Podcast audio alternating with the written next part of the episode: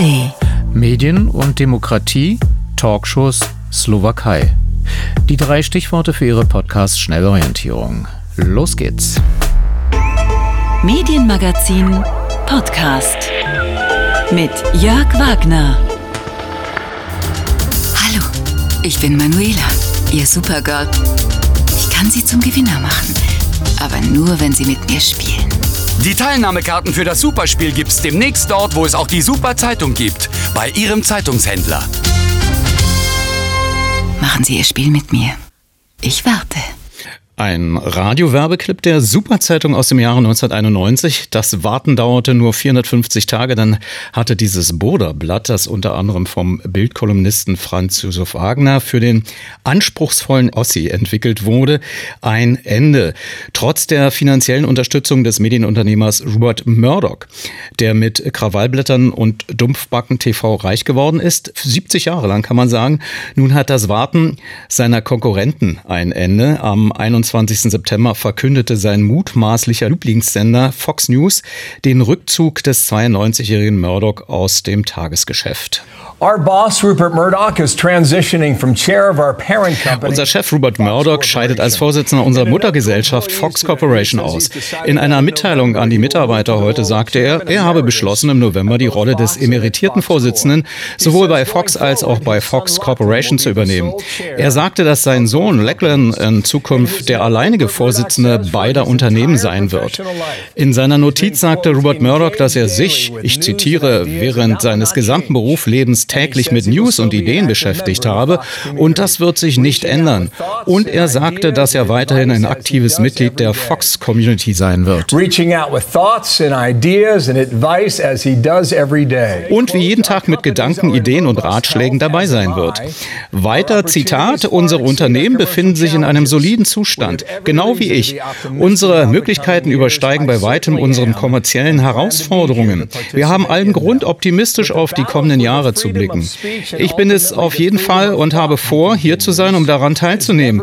Aber der Kampf um die Rede und letztlich die Gedankenfreiheit, so fährt er fort, war noch nie so intensiv. Mein Vater glaubte fest an Freiheit und Lachlan engagiert sich natürlich absolut für die Sache. Zitat Ende, aber auch Zitat Ende jetzt aus Fox News.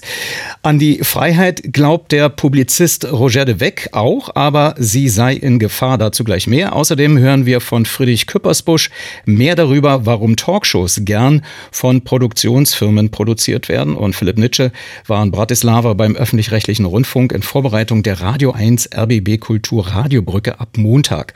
Und das alles wie gewohnt. Vom Mund zum Ohr auf dem Strahle der elektrischen Kraft.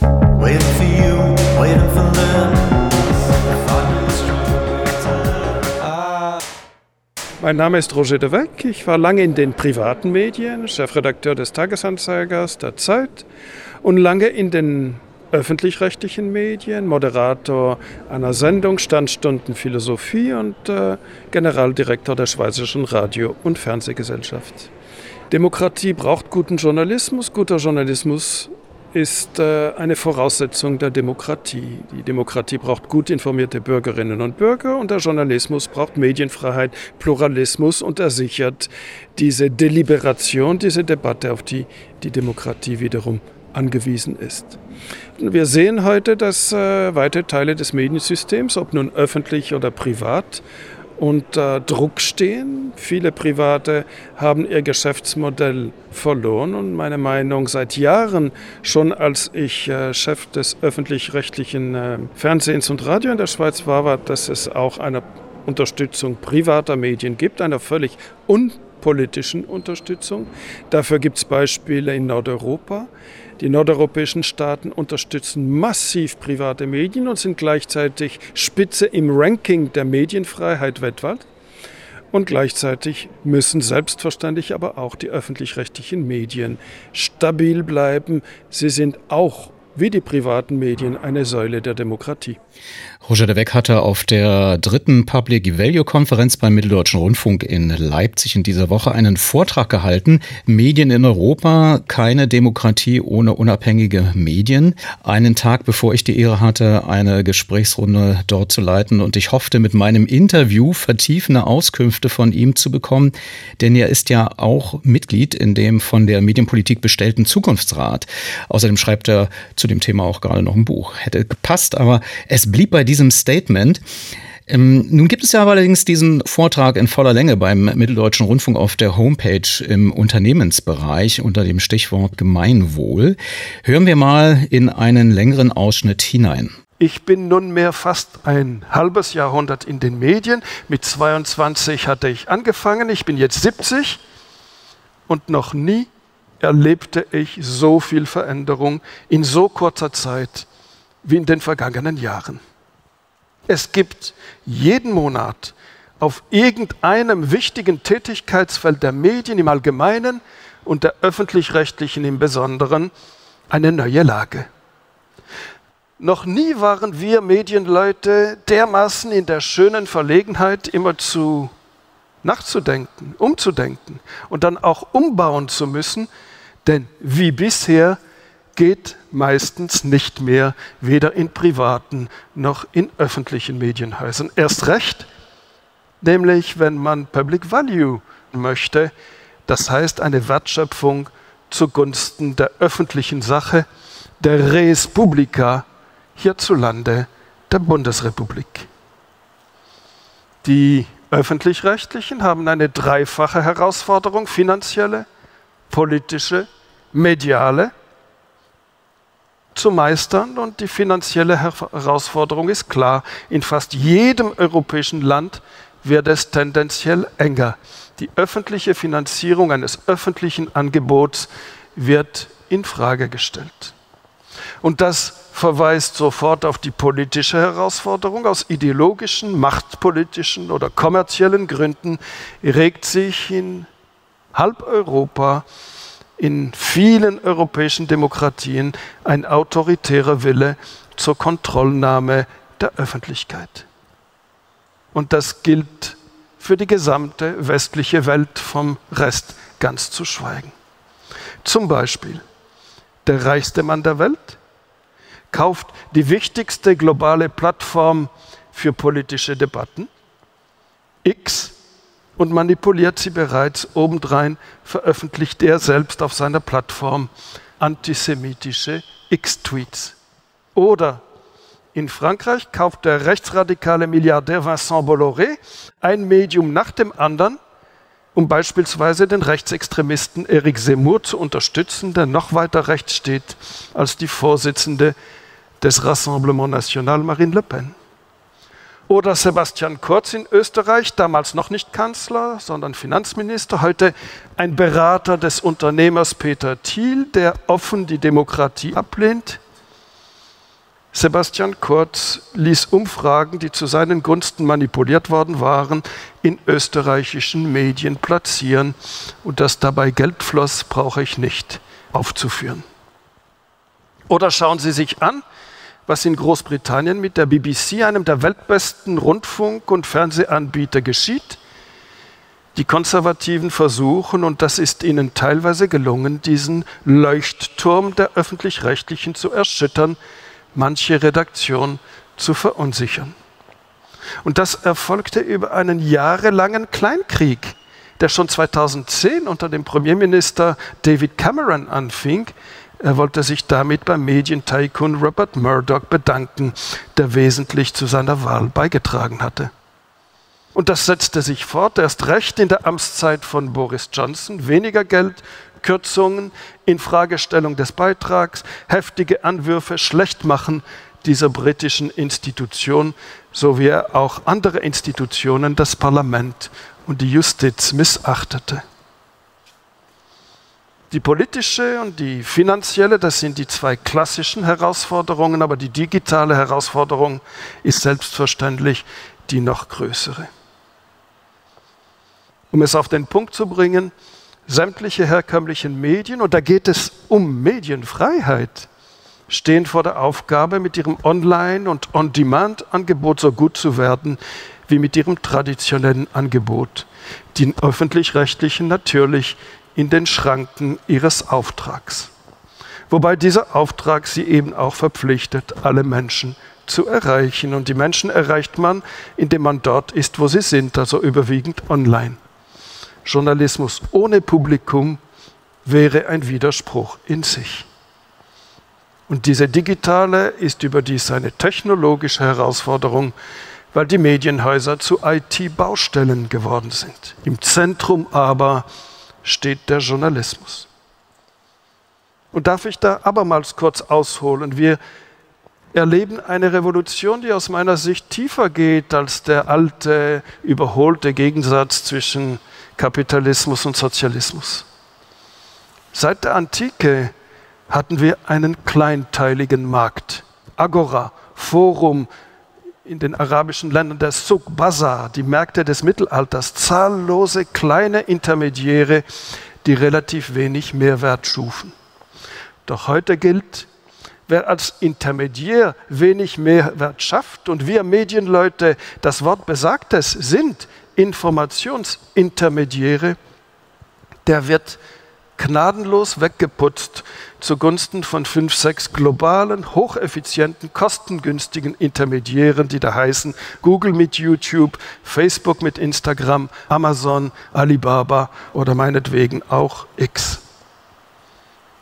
Und das sind autoritäre Plattformen, die sich die Daten aneignen, die mit ihren Algorithmen die Demokratie beschädigen denn genau das wird in den sozialen Medien hochgespült, was polarisiert und emotionalisiert, was Ressentiments nährt, was Hass schürt und dieser Hass wird offen ausgelebt. Die Demokratie, dieses Kind der Aufklärung, bedarf aber bei aller Härte der Auseinandersetzung des Vernunftgeleiteten, des Erkenntnisorientierten, der Deliberation, wie Jürgen Habermas sagte, des Respekts vor dem Widersacher.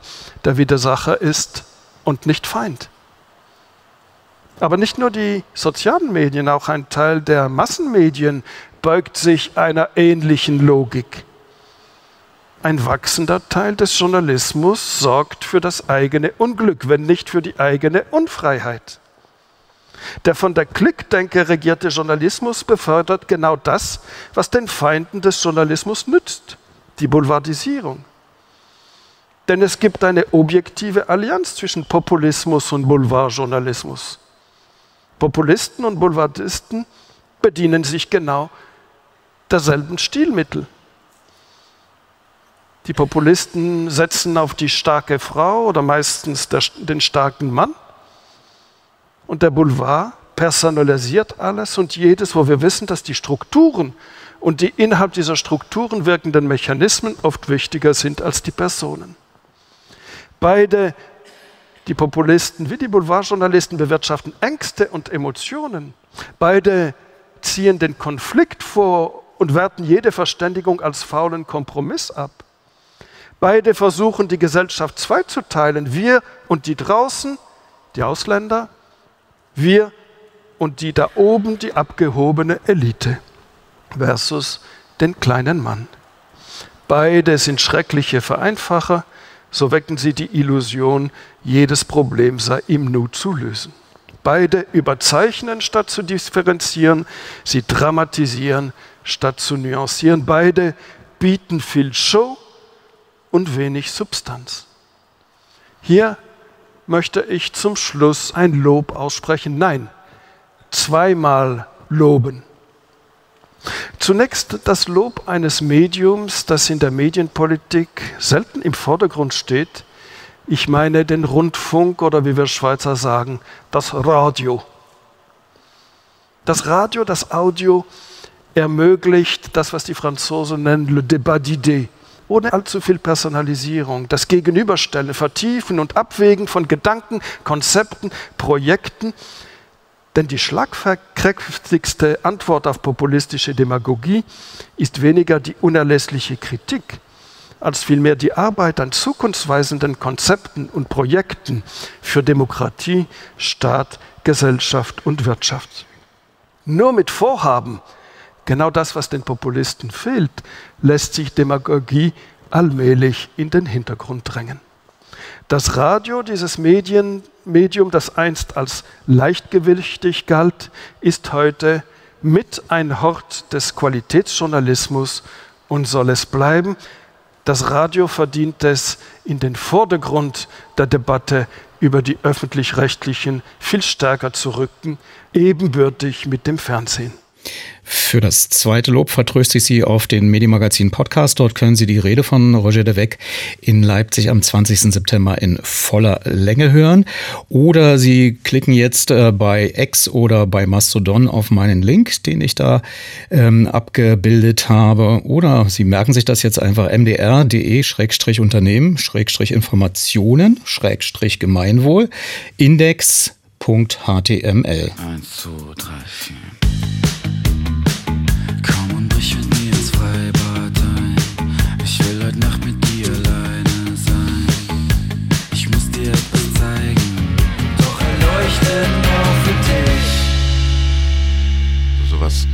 Teures wie Zack kann man heute nicht mehr herstellen. Also da wäre es finanziell immer günstiger, wenn ich sagen würde, der alte Arsch zwängt sich nochmal in die Jeans von damals.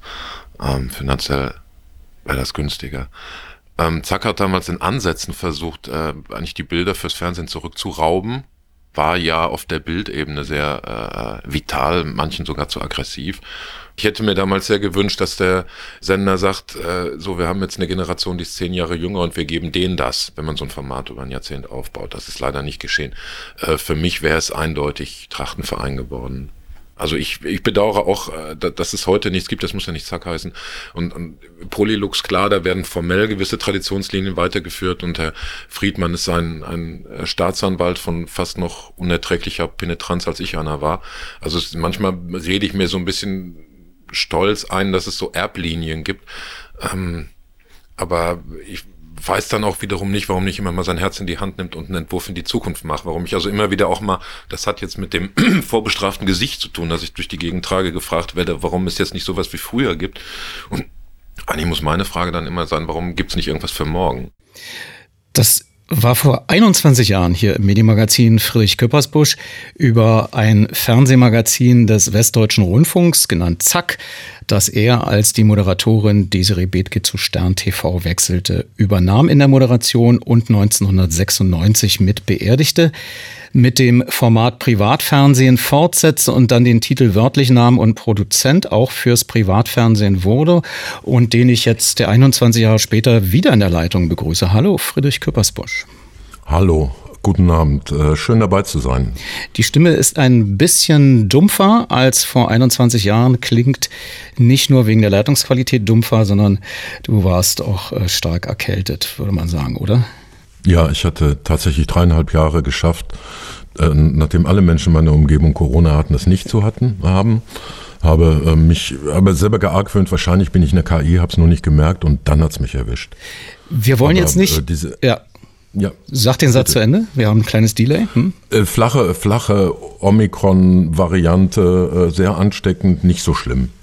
Aber es geht jetzt nicht um das abgesetzte RBB-Praxismagazin für Gesundheit, sondern wir bleiben zumindest im, im Genre der äh, Talkshows, denn Privatfernsehen war schon äh, auch so ein bisschen Talk ne? und ein bisschen Einspiel und ein bisschen Publikum und so alles durcheinander gerührt. Du musstest aber weichen damals, so zumindest habe ich das äh, wahrgenommen, einer herausgewachsenen Tagesthemenmoderatorin. Ist dieses Gerücht tatsächlich. Äh, kann man das heutzutage auflösen? War es so? Ich, ich weiß nicht, ob der WDR mich da antifeministisch aufhetzen wollte, aber äh, das Argument, mit dem ich damals arbeitslos wurde, war, das Geld ist schon bei Frau Christiansen. Und damit sind wir beim Thema. Äh, tatsächlich äh, wurde ja die Talkshow immer mal wieder periodisch, wie in so einem äh, Déjà-vu-Achterbahngeflecht äh, hin und her zirkuliert. In diesem Sommer ging es erstmal inhaltlich los. Die Gremien der ARD haben über zu große Verwechselbarkeit geklagt und von den Programmverantwortlichen da mehr Abwechslung eingefordert. Und jetzt durch die Recherchen von Business Insider in dieser Woche poppt natürlich wieder der Vorwurf auf, dass hier zu viel Geld bei den Talkshows landen würde. Die geheimen Talkshow-Verträge der ARD, so viele Millionen kosten Anne Will Maischberger und hart aber fair. Äh, wie teuer ist tatsächlich so eine Talkshow wirklich? Weil ich stelle mir da vor, da sind so sechs Stühle, in der Mitte sitzt die Moderatorin, der Moderator oder steht wahlweise, dann gibt es einen Tresen. So teuer kann das doch gar nicht sein. Äh, das liegt wie immer im Auge des Betrachters, Jörg. Also ein Tatort kostet zurzeit so 1,5, also das, was vor Anne Will kommt, 1,5 bis 1,7 Millionen. Daraus kann man einen Minutenpreis von 16.000 bis 19.000 Euro errechnen. Und da liegen die Talkshows irgendwo bei einem Viertel bis einem Fünftel. Also wenn ein Tatort 16.000 äh, Euro die Minute kostet, kostet eine Sendung Maischberger 1.900 Euro die Minute. Also da könnte man, könnte man sehr viele Maischbergers für herstellen für einen Tatort. Auf der Achse äh, ist Talk eigentlich günstig und vielleicht ist die schon Teil der Erklärung, warum es immer so viele Talkshows gibt. Es ist halt nicht einfach so teuer. Auf der anderen Seite ist das natürlich Äpfel mit Birnen. Es gibt im deutschsprachigen äh, Sendegebiet im Monat ungefähr 80 Tatortausstrahlungen. Das sind natürlich nur wenige frische, der Rest sind Wiederholungen, weil das Repertoire fähig ist, wenn man sich einen besonders gelungenen Tatort vielleicht auch in 10 oder 20 Jahren nochmal anguckt, während die Gültigkeit einer, einer Anne Will, Hart aber fair oder Maischberger Sendung im Moment der Ausstrahlung verfällt. Nun frage ich mich aber dennoch, warum da eine Minute über 1000 bis vielleicht zu 4000 Euro listet der Business Insider auf. Wenn man das Ganze innerhalb des Systems produzieren würde und nicht von Produzenten oder Produktionsgesellschaften, könnte man doch die sowieso schon fest bezahlten Mitarbeiter einspannen und hätte dann quasi äh, niedrigere Produktionskosten, oder? Die Veröffentlichung von Business Insider hat nun keine Recherche offenbar angestrengt. Jedenfalls gibt der Text darüber keine Auskunft, was Illner kostet im ZDF. Das ist eine sogenannte Inhouse-Produktion. Oder einen Vergleich, was Markus Lanz kostet oder was zum Beispiel Stern TV am Sonntag, was von einer RTL-eigenen Tochterfirma produziert wird, ähm, was solche Formate kosten. Insofern ist das jetzt erstmal ein Schlag oder ein Schlaglicht auf die ARD. Was du brauchst, um so eine Talkshow zu machen, sind redaktionelle Teams, also was die Inhalte angeht. Ähm, in der Regel arbeiten alle Kolleginnen und Kollegen so, dass es ein Team gibt, das macht die aktuelle Sendung, ein zweites Team macht die Sendung von nächster Woche. Das sind vielleicht fünf, sechs Kolleginnen und Kollegen pro Team. Äh, dann gibt es Assistenten, Moderationsassistent, Produktionsleitung, Aufnahmeleitung. Also so rund um 20 Personen würde ich schon sagen, haben diese Redaktionen. Aber wie gesagt, äh, trotzdem bleibt ja die mhm. Frage, was ist dann billiger, wenn ich das outsource? Ähm, wenn ich eine neue Sendung anfange, so wie das damals mit Christiansen war, so wie es jetzt mit Mioska sein wird, so wie es gerade mit äh, Klammroth war, weiß ich nicht, ob das gelingt. In der inneren Struktur eines öffentlich-rechtlichen Senders ist es so, dass ich diese 15, 20 Menschen, die die Sendung herstellen, irgendwo hernehmen muss. Ich brauche Planstellen. Entweder sage ich dann, ich habe hier noch drei von der Sportschau über, einen vom katholischen Tagebuch und vier von der Sendung Tiere streicheln ein Zuhause. Dann wird mir die Moderatorin sagen, hast du noch alle Kisten auf dem Laster? Ich möchte bitte Profis. Das das ist ein sehr, das sind Champions League Spieler, die diese Talkshows äh, zusammensetzen und inhaltlich gestalten. Ähm, also der Sender sagt, ja schön, aber wenn du in einem halben Jahr gescheitert bist an der Quote oder weil Skandal oder so, dann stehe ich hier mit 20 Planstellen in einer Zeit, in der ich ja sparen und Personal abbauen soll. Also für den Sender äh, ist, äh, ist der drückt das Risiko ähm, der freien Firma aufs Auge. Es kommt noch ein Aspekt hinzu, dass viele oder die allermeisten sind Freelancer oder sind Leute, die Freiberufler sind, die eben keine Planstelle in einem Sender haben und die in sozialer Unsicherheit sind. Durch die Konstruktion einer Produktionsfirma kann zumindest die Produktionsfirma in Festanstellung dann Sozialversicherung zahlen und all diese Dinge tun, die der Sender sich kneift. Nun hat Business Insider behauptet, es laufen zudem parallel noch Kosten auf. Also die Produktionsgesellschaften tragen das Risiko, die technischen Dienstleister müssen auch bezahlt werden, bis hin zum Strom. Aber warum laufen denn dann nochmal in den Landesrundfunkanstalten zusätzliche Kosten auf?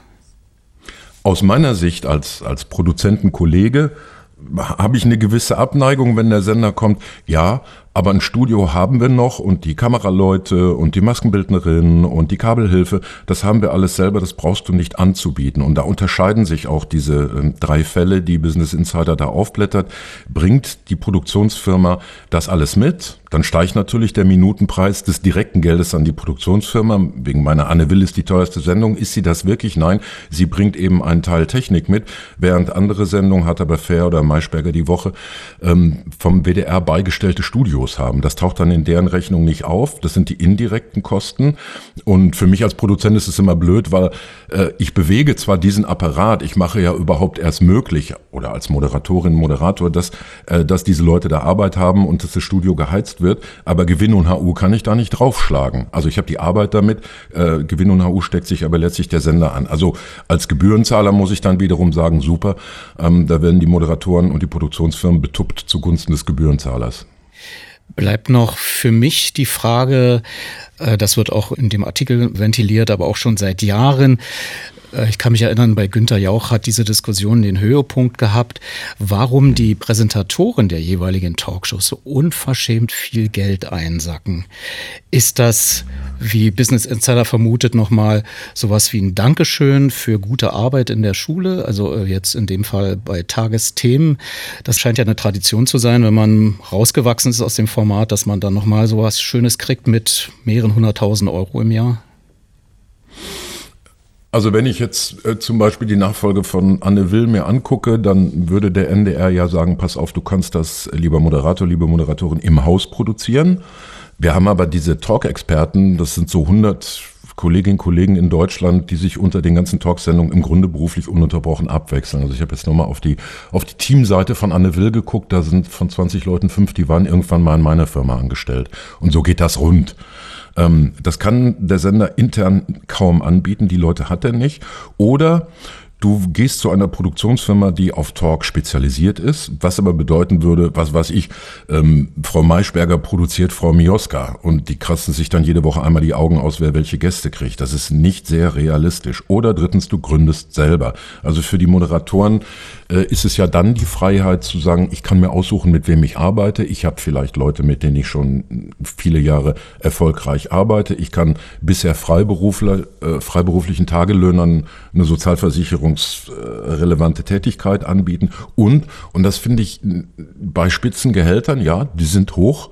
Aber ich meine, Frank Plasberg verdient, verdiente mit einer Sendung, was Lionel Messi in einer Minute verdiente. Also es geht im Kapitalismus auch immer noch schlimmer. Ich trage nach außen die Verantwortung. Wenn in der Zeitung steht, Peter Pustel hat super moderiert, tolle Firma, dann ist alles gut. Aber wenn da steht, äh, Peter Pustel hat versagt, ähm, dann ist das seine persönliche, sein persönliches hohes Risiko, dass ihn die Leute am nächsten Morgen auf der Straße anspucken und sagen, Drecksendung gestern. Und das wird besonders honoriert. Hohe Verantwortung wird hoch honoriert. Bist du schon angespuckt worden als Produzent? Äh, nein, ich bin im, im, als Produzent noch gar nicht. Nee, da bist du ja doch einen gewissen Anonymschutz und ähm, dass diese Prominenz, diese Gesichtsprominenz, von der eben in dem Oton noch die Rede war, die verglüht. So, Aber du bist schon als, als Schatten von Kurt Krömer bei Shea Krömer äh, öffentlich gewesen. Ich, ich habe mal eine, ich glaube, 25-minütige Schreierei mit einer ehemaligen regierenden Bürgermeisterin von Berlin in der Lobby des RBB an der Masurenallee gehabt, weil ihr irgendeine Sendung nicht gefallen hat, von Kurt Krömer. Und da, da musste ja. ich aber sagen, äh, Frau, hm, ähm, wir würden Sie gerne zu Krömer einladen. Und dann hat sie mal den Föhn angemacht und danach hatte ich trockene Haare. Vor 21 Jahren hast du schon beklagt, dass äh, die Fernsehanstalten von dir als Produzent immer wieder nur alte Ideen haben wollen. Das ist würden. alles schlimmer geworden, hör auf. Gibt es denn eine Idee, die du, vielleicht haben wir jetzt die Möglichkeit, dass du sagst, das wäre das Format der Zukunft? Preiswert, ja, innovativ? Bist du noch da? Oh, das ist natürlich interessant. In dem Augenblick, das müssen wir sagen, ist, äh, vielleicht schafft das der Schaltraum nochmal, äh, unsere auf Sekunden getimte Schaltzeit abgebrochen und äh, vielleicht lassen wir das so stehen.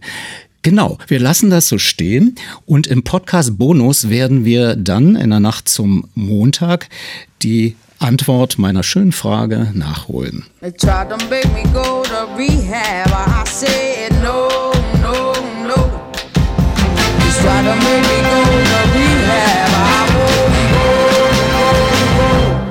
Wir verschenken hier keine Sendezeit. Alles ist bis in den letzten Cent austariert. Deswegen also nochmal der Hinweis, hören Sie gern den Medimagazin Podcast. Den finden Sie in der ARD Audiothek.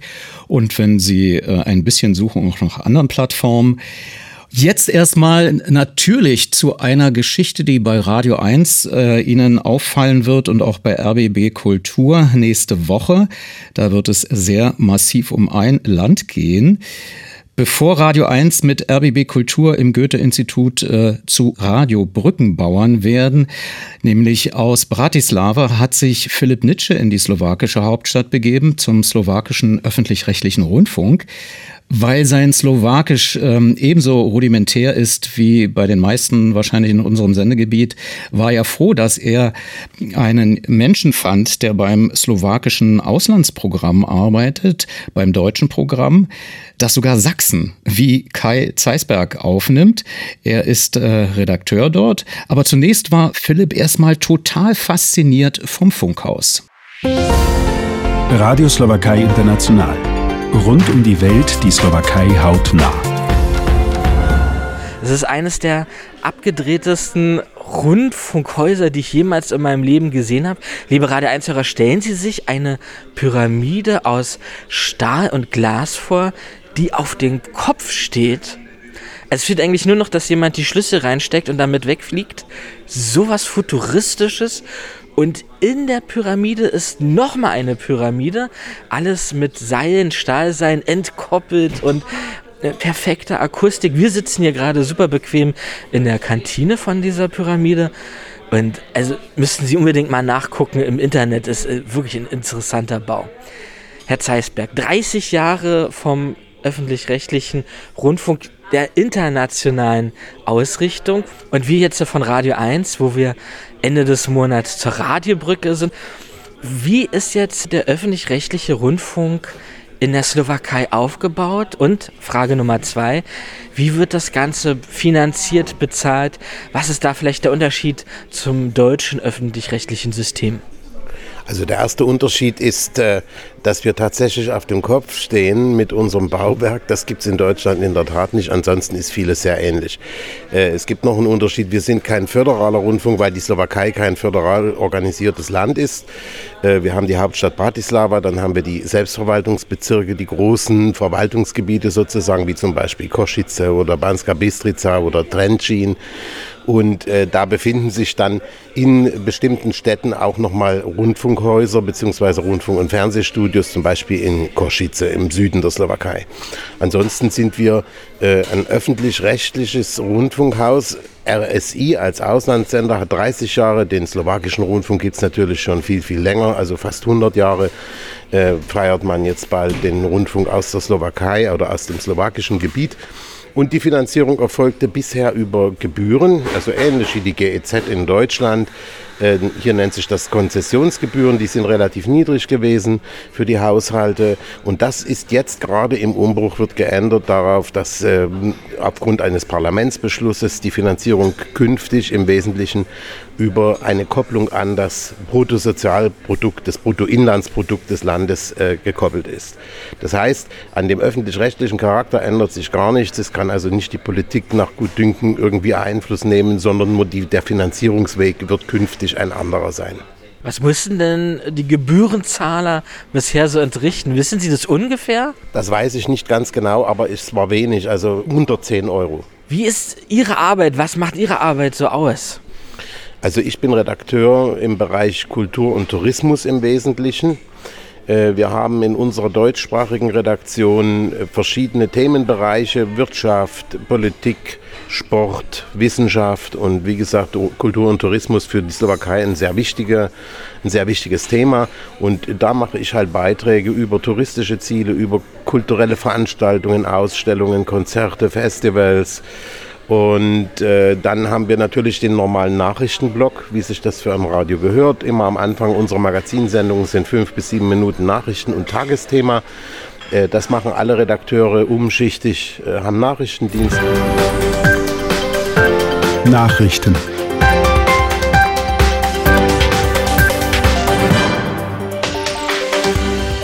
Slowakei setzt sich für den Kampf gegen Kinderkrebs ein.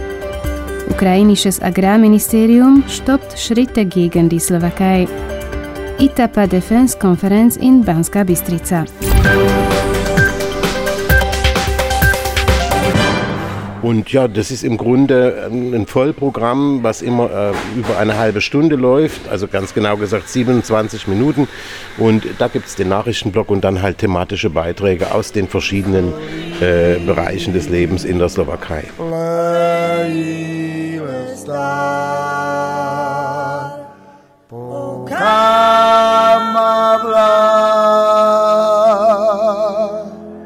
Es war das erste Hochhaus der damaligen Tschechoslowakei, das Mandala in Bratislava. Und gerade vor wenigen Tagen wurde es zum nationalen Kulturdenkmal erklärt. Mit seiner Höhe von 45 Metern ist es auch heute noch eine Dominante im Zentrum der slowakischen Hauptstadt. Entworfen wurde es im strikten Stil des Funktionalismus Mitte der 1930er Jahre von einem Architektenteam um Christian Ludwig. Die Stadt erlebte damals genauso wie die erste tschechoslowakische Republik einen Boom in ihrer wirtschaftlichen, gesellschaftlichen und auch architektonischen Entwicklung. Wenngleich Christian Ludwig Bratislava als Architekt auch mit anderen Bauwerken seinen Stempel aufgedrückt hat, blieb das Mandala sein wohl bedeutendstes Werk. Und diesem statten wir nun einen Besuch ab. Kann ich das denn noch ähm, auf UKW oder auf Antenne empfangen oder läuft das als Internetprogramm? Wie kann ich mir das vorstellen? Also das ist ganz wichtig, da wir ja für die Menschen im Ausland senden, äh, sind wir vor allem eben übers Internet erreichbar. Das heißt also einmal als Livestream, umschichtig mit unseren fünf anderen weiteren Sprachen. Also RSI als Auslandsradio sendet auf äh, Französisch, auf Englisch, auf Russisch, auf Spanisch, auf Deutsch und auch in der Heimatsprache auf Slowakisch für Menschen, die im Ausland leben. Äh, aber auch hier sind wir äh, zu hören über UKW, im Bratislava zum Beispiel oder in größeren Städten und vor allem, worüber wir sehr froh sind, auf DAB Plus, also auf dem modernen digitalen Radiostandard. Davon profitieren unsere Zuhörerinnen und Zuhörer in Österreich ganz besonders, weil also das ganze Grenzgebiet zu Österreich ist im Grunde empfangsmäßig auch mit DAB Plus abgedeckt. Satellitenradios strahlen wir auch ab weltweit. Und es gibt auch noch die alte Kurzwelle. Das ist allerdings mehr so ein Hobby, eine Hobbygeschichte, die nicht viel Geld kostet und wird auch nicht mehr hier in Bratislava ausgestrahlt, sondern wir überspielen online unsere Inhalte nach Deutschland zum Shortwave-Service und die verbreiten dann auf der alten klassischen Kurzwelle noch weltweit unser Programm, wobei die Empfangsqualität dann oft sehr, sehr schlecht ist. Aber es ist ein Hobby, die sogenannten DXer sind froh und dankbar, dass es das noch gibt. Aber die wesentlichen Schienen sind schon äh, der normale Radioweg UKW DAB Satellit und Internet. Und nicht zu vergessen, wir haben auch Podcasts, also zum Beispiel bei Spotify oder Apple Podcasts sind unsere Programmteile, also die, die thematischen Inhalte auch äh, als Podcast natürlich erreichbar. Herr Zeisberg, und zwar geht es um den Mord an den Journalisten Jan Kuciak. Ähm, ich glaube 2018 war das. Es ist so ein bisschen aus der deutschen ähm, Öffentlichkeit verschwunden, der Fall. Und ich wollte so gerne in Erfahrung bringen, was seitdem passiert ist ähm, mit diesem Fall, wie da die weitere Entwicklung war danach. Mhm. Also die Slowakei verschwindet oft aus der deutschen Wahrnehmung. Und wenn nicht gerade ein Mord oder sowas passiert, hört man oft wirklich wenig über die Slowakei in deutschen Medien. Äh, in dem Falle ist es so, das hat die ganze Welt beschäftigt. Dieser Vorgang hat in der Slowakei große Veränderungen in der Gesellschaft herbeigeführt. Es hat Demonstrationen gegeben, man hat sich gegen Korruption vor allem äh, auf die Straße gestellt und äh, die Menschen haben letzten Endes sogar einen Regierungswechsel erreicht. Also der damalige Premierminister Robert Fico musste zurücktreten. Es kam dann eine neue Regierung und äh, dann hatten wir Wahlen dazwischen und jetzt stehen wir schon wieder vor Neuwahlen. Und Sie hören, das ist also ein relativ langer Zeitraum. Ich vergleiche das immer ein bisschen mit dem NSU-Prozess in Deutschland, der sich ja noch viel, viel länger hingezogen hat und bei dem auch noch bis heute am Ende Fragen offen geblieben sind, auch wenn es Urteile gegeben hat. Und so ist das hier auch gewesen. Also man hat inzwischen zwei Täter, die das auch eingeräumt haben, denen man das nachweisen konnte, äh, tatsächlich verurteilt zu langjährigen Haftstrafen. Und der Drahtzieher, der angenommene, der mutmaßliche Drahtzieher, das handelt sich um einen äh, Unternehmer, einen Millionär, dem also vorgeworfen wird, dass er diesen Mord in Auftrag gegeben hat, weil eben der Journalist Jan Kuciak in dieser Richtung ermittelt hat, der Wirtschaftskriminalität, der Mafia-Verstrickungen. Äh, dem konnte man das nicht zweifelsfrei nachweisen. Und wir funktionieren ja hier letzten Endes als Rechtsstaat ganz normal wie Deutschland oder wie Tschechien oder wie Frankreich. Und äh, das Gericht kann natürlich nur verurteilen, wenn es zweifelsfrei äh, dazu in der Lage ist. Und deshalb ist dieser Mann bisher nicht verurteilt. Er sitzt zwar im Gefängnis, weil er wegen anderer Straftaten, wegen anderer Wirtschaftsvergehen und Korruptionsvergehen bereits verurteilt ist. Aber was den Mord betrifft, den Journalistenmord, und das ist ja auch die äh, Verlobte von Jan Kuciak, Martina Kuschnirova, ermordet worden. Äh, da ist also noch, da sind zwar Urteile ergangen, aber die sind kassiert worden und ähm, Daraufhin ist er quasi von diesem Vorwurf bislang freigesprochen. Die Prozesse laufen noch. Eine andere Drahtzieherin ist inzwischen im Frühjahr dieses Jahres dann tatsächlich auch zu 25 Jahren Haft verurteilt worden. Also es ist viel passiert und viel Rechtsstaatliches unternommen worden, aber es ist natürlich für die Angehörigen, insbesondere für die Eltern von Jan und Martina, noch nicht äh, befriedigend und noch nicht so, dass sie sagen, jetzt ist tatsächlich Gerechtigkeit herbeigeführt. Liebe Radio 1-Hörer, nun endet der Radioteil unseres kleinen Interviews. Ich kann Sie nur herzlich einladen, wenn der Podcast herauskommt vom Medienmagazin, da nochmal einzuschalten. Da gibt es die Fortsetzung von diesem Gespräch. Und ich ähm, schicke liebenswerte Grüße zurück nach Berlin an den Jörg Wagner zurück. Tschüss. Unsere Adresse: Radioslowakei International RTVS Mlinska Dolina, Postbox 55 in 84545 Bratislava, Slowakei. Webseite rsi.sk, E-Mail rsi-german at rtvs.sk. Dann nächste Woche bei Radio 1 und der ABB Kultur mehr aus der Slowakei. Jetzt an dieser Stelle noch ein PS in eigener Sache, weil ich weiß, dass einige dieses Medienmagazin archivieren. Brandenburg aktuell, 20. September 2023. Das Arbeitsgericht Berlin hat die Klage der früheren juristischen Direktorin des RBB, Susanne Lange, gegen ihre Kündigung abgewiesen. Lange scheiterte im Wesentlichen mit ihrer Klage, wie das Gericht mitteilte. Ihr Arbeitsvertrag sei sittenwidrig gewesen. Darüber hinaus lägen Pflichtverletzungen vor, die eine fristlose Kündigung rechtfertigten. Das Urteil ist noch nicht rechtskräftig. Beide Seiten können Berufung einlegen. Dieses Urteil ist insofern noch eine gute Nachricht für Sie, die den RBB bezahlen, aber auch für die Belegschaft. Und das Beste daran, dass der RBB selbst dazu beigetragen hat, weil er im eigenen Laden mit seinen Investigativjournalisten aufräumte. Von den elf Kündigungsgründen, die die Anwälte des RBB dem Arbeitsgericht im Laufe des Verfahrens gegen die juristische Direktorin vortrugen, waren drei wesentlich für das Urteil. Einer der drei Gründe war ihr Arbeitsvertrag mit dem enthaltenen Ruhegeld. Es gebe ein grobes Missverhältnis von Leistung und Gegenleistung, so das Gericht. Demnach hätte die 50-jährige juristische Direktorin nach Beendigung ihres Vertrages bis zur Rente ein Ruhegeld von 50 Prozent ihres Basisgehalts erhalten, also rund 106.000 Euro im Jahr. Auch die Hinterbliebenen profitierten davon. Dieses Ruhegeld würde sie erhalten, so steht es im Vertrag, wenn sie nur einen Tag im RBB gearbeitet hätte. Das sei sittenwidrig, so die Richter vom Arbeitsgericht sittenwidrig. Zu diesem Ergebnis kamen die Investigativjournalisten des RBB schon am 22. Oktober 2022 und machten die Details dieser Ruhgeldverträge unter dem Titel Direktoren lebenslang abgesichert öffentlich.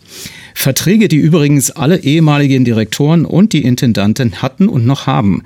Eine Arbeitsrechtlerin wertete diese Verträge zuvor aus. Ein Strafrechtler sprach gegenüber den RBB-Kollegen sogar von dem Straftatbestand der Untreue für denjenigen, der diese Verträge unterschrieb. Und das war in diesem Fall die Intendantin Patricia Schlesinger.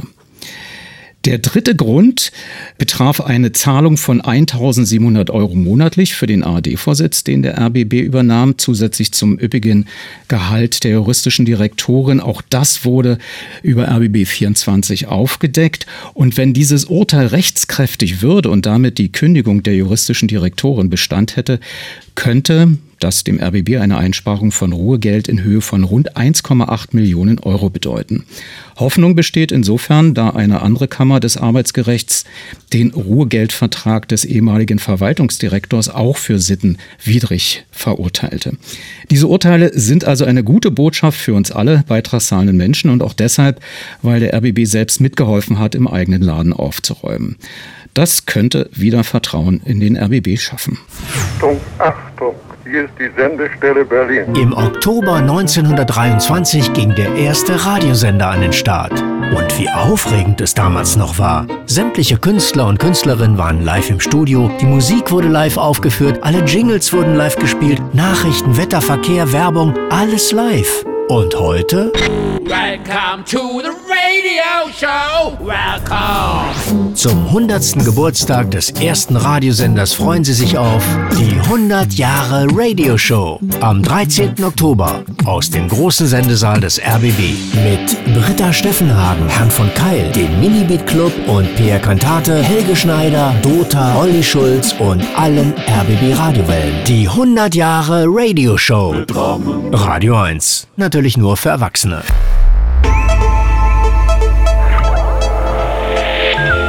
Medienmagazin Podcast.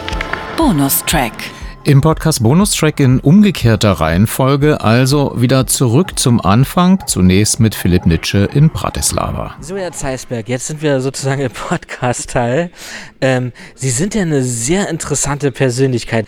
Sie kommen ursprünglich aus Leipzig. Sie haben lange Jahre auch äh, Theater gemacht. Interessanterweise der Redakteur dieser Sendung ist auch ähm, studierter Theaterwissenschaftler, also eine schöne Verbindung.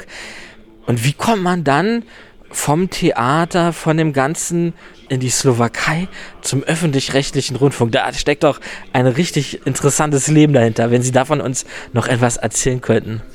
Ach, wissen Sie, mein Leben ist vielleicht gar nicht so interessant, sondern die Arbeit, die ich mache, weil die macht mir immens viel Spaß und äh, die Arbeit hier in der Slowakei beim öffentlich-rechtlichen Rundfunk ist halt interessant. Und äh, ich stamme geburtstechnisch aus Dresden, aber habe dann meinen Lebensmittelpunkt später nach Leipzig verlegt, wo ich mich immer deutlich wohler gefühlt habe als in Dresden. Dresden ist immer für mich so wie ein großes Museum, äh, währenddessen Leipzig eine ganz lebendige und moderne Stadt ist. Und Bratislava mich im Übrigen sehr an Leipzig in dieser Hinsicht erinnert von der Atmosphäre her. No, und äh, ja, ich habe halt Theater gemacht, weil ich habe Musik studiert und Musikpädagogik und hab dann bin dann ins Kulturmanagement, in, ins Medienmanagement gewechselt, habe viele Jahre Tourneetheateragenturen betreut.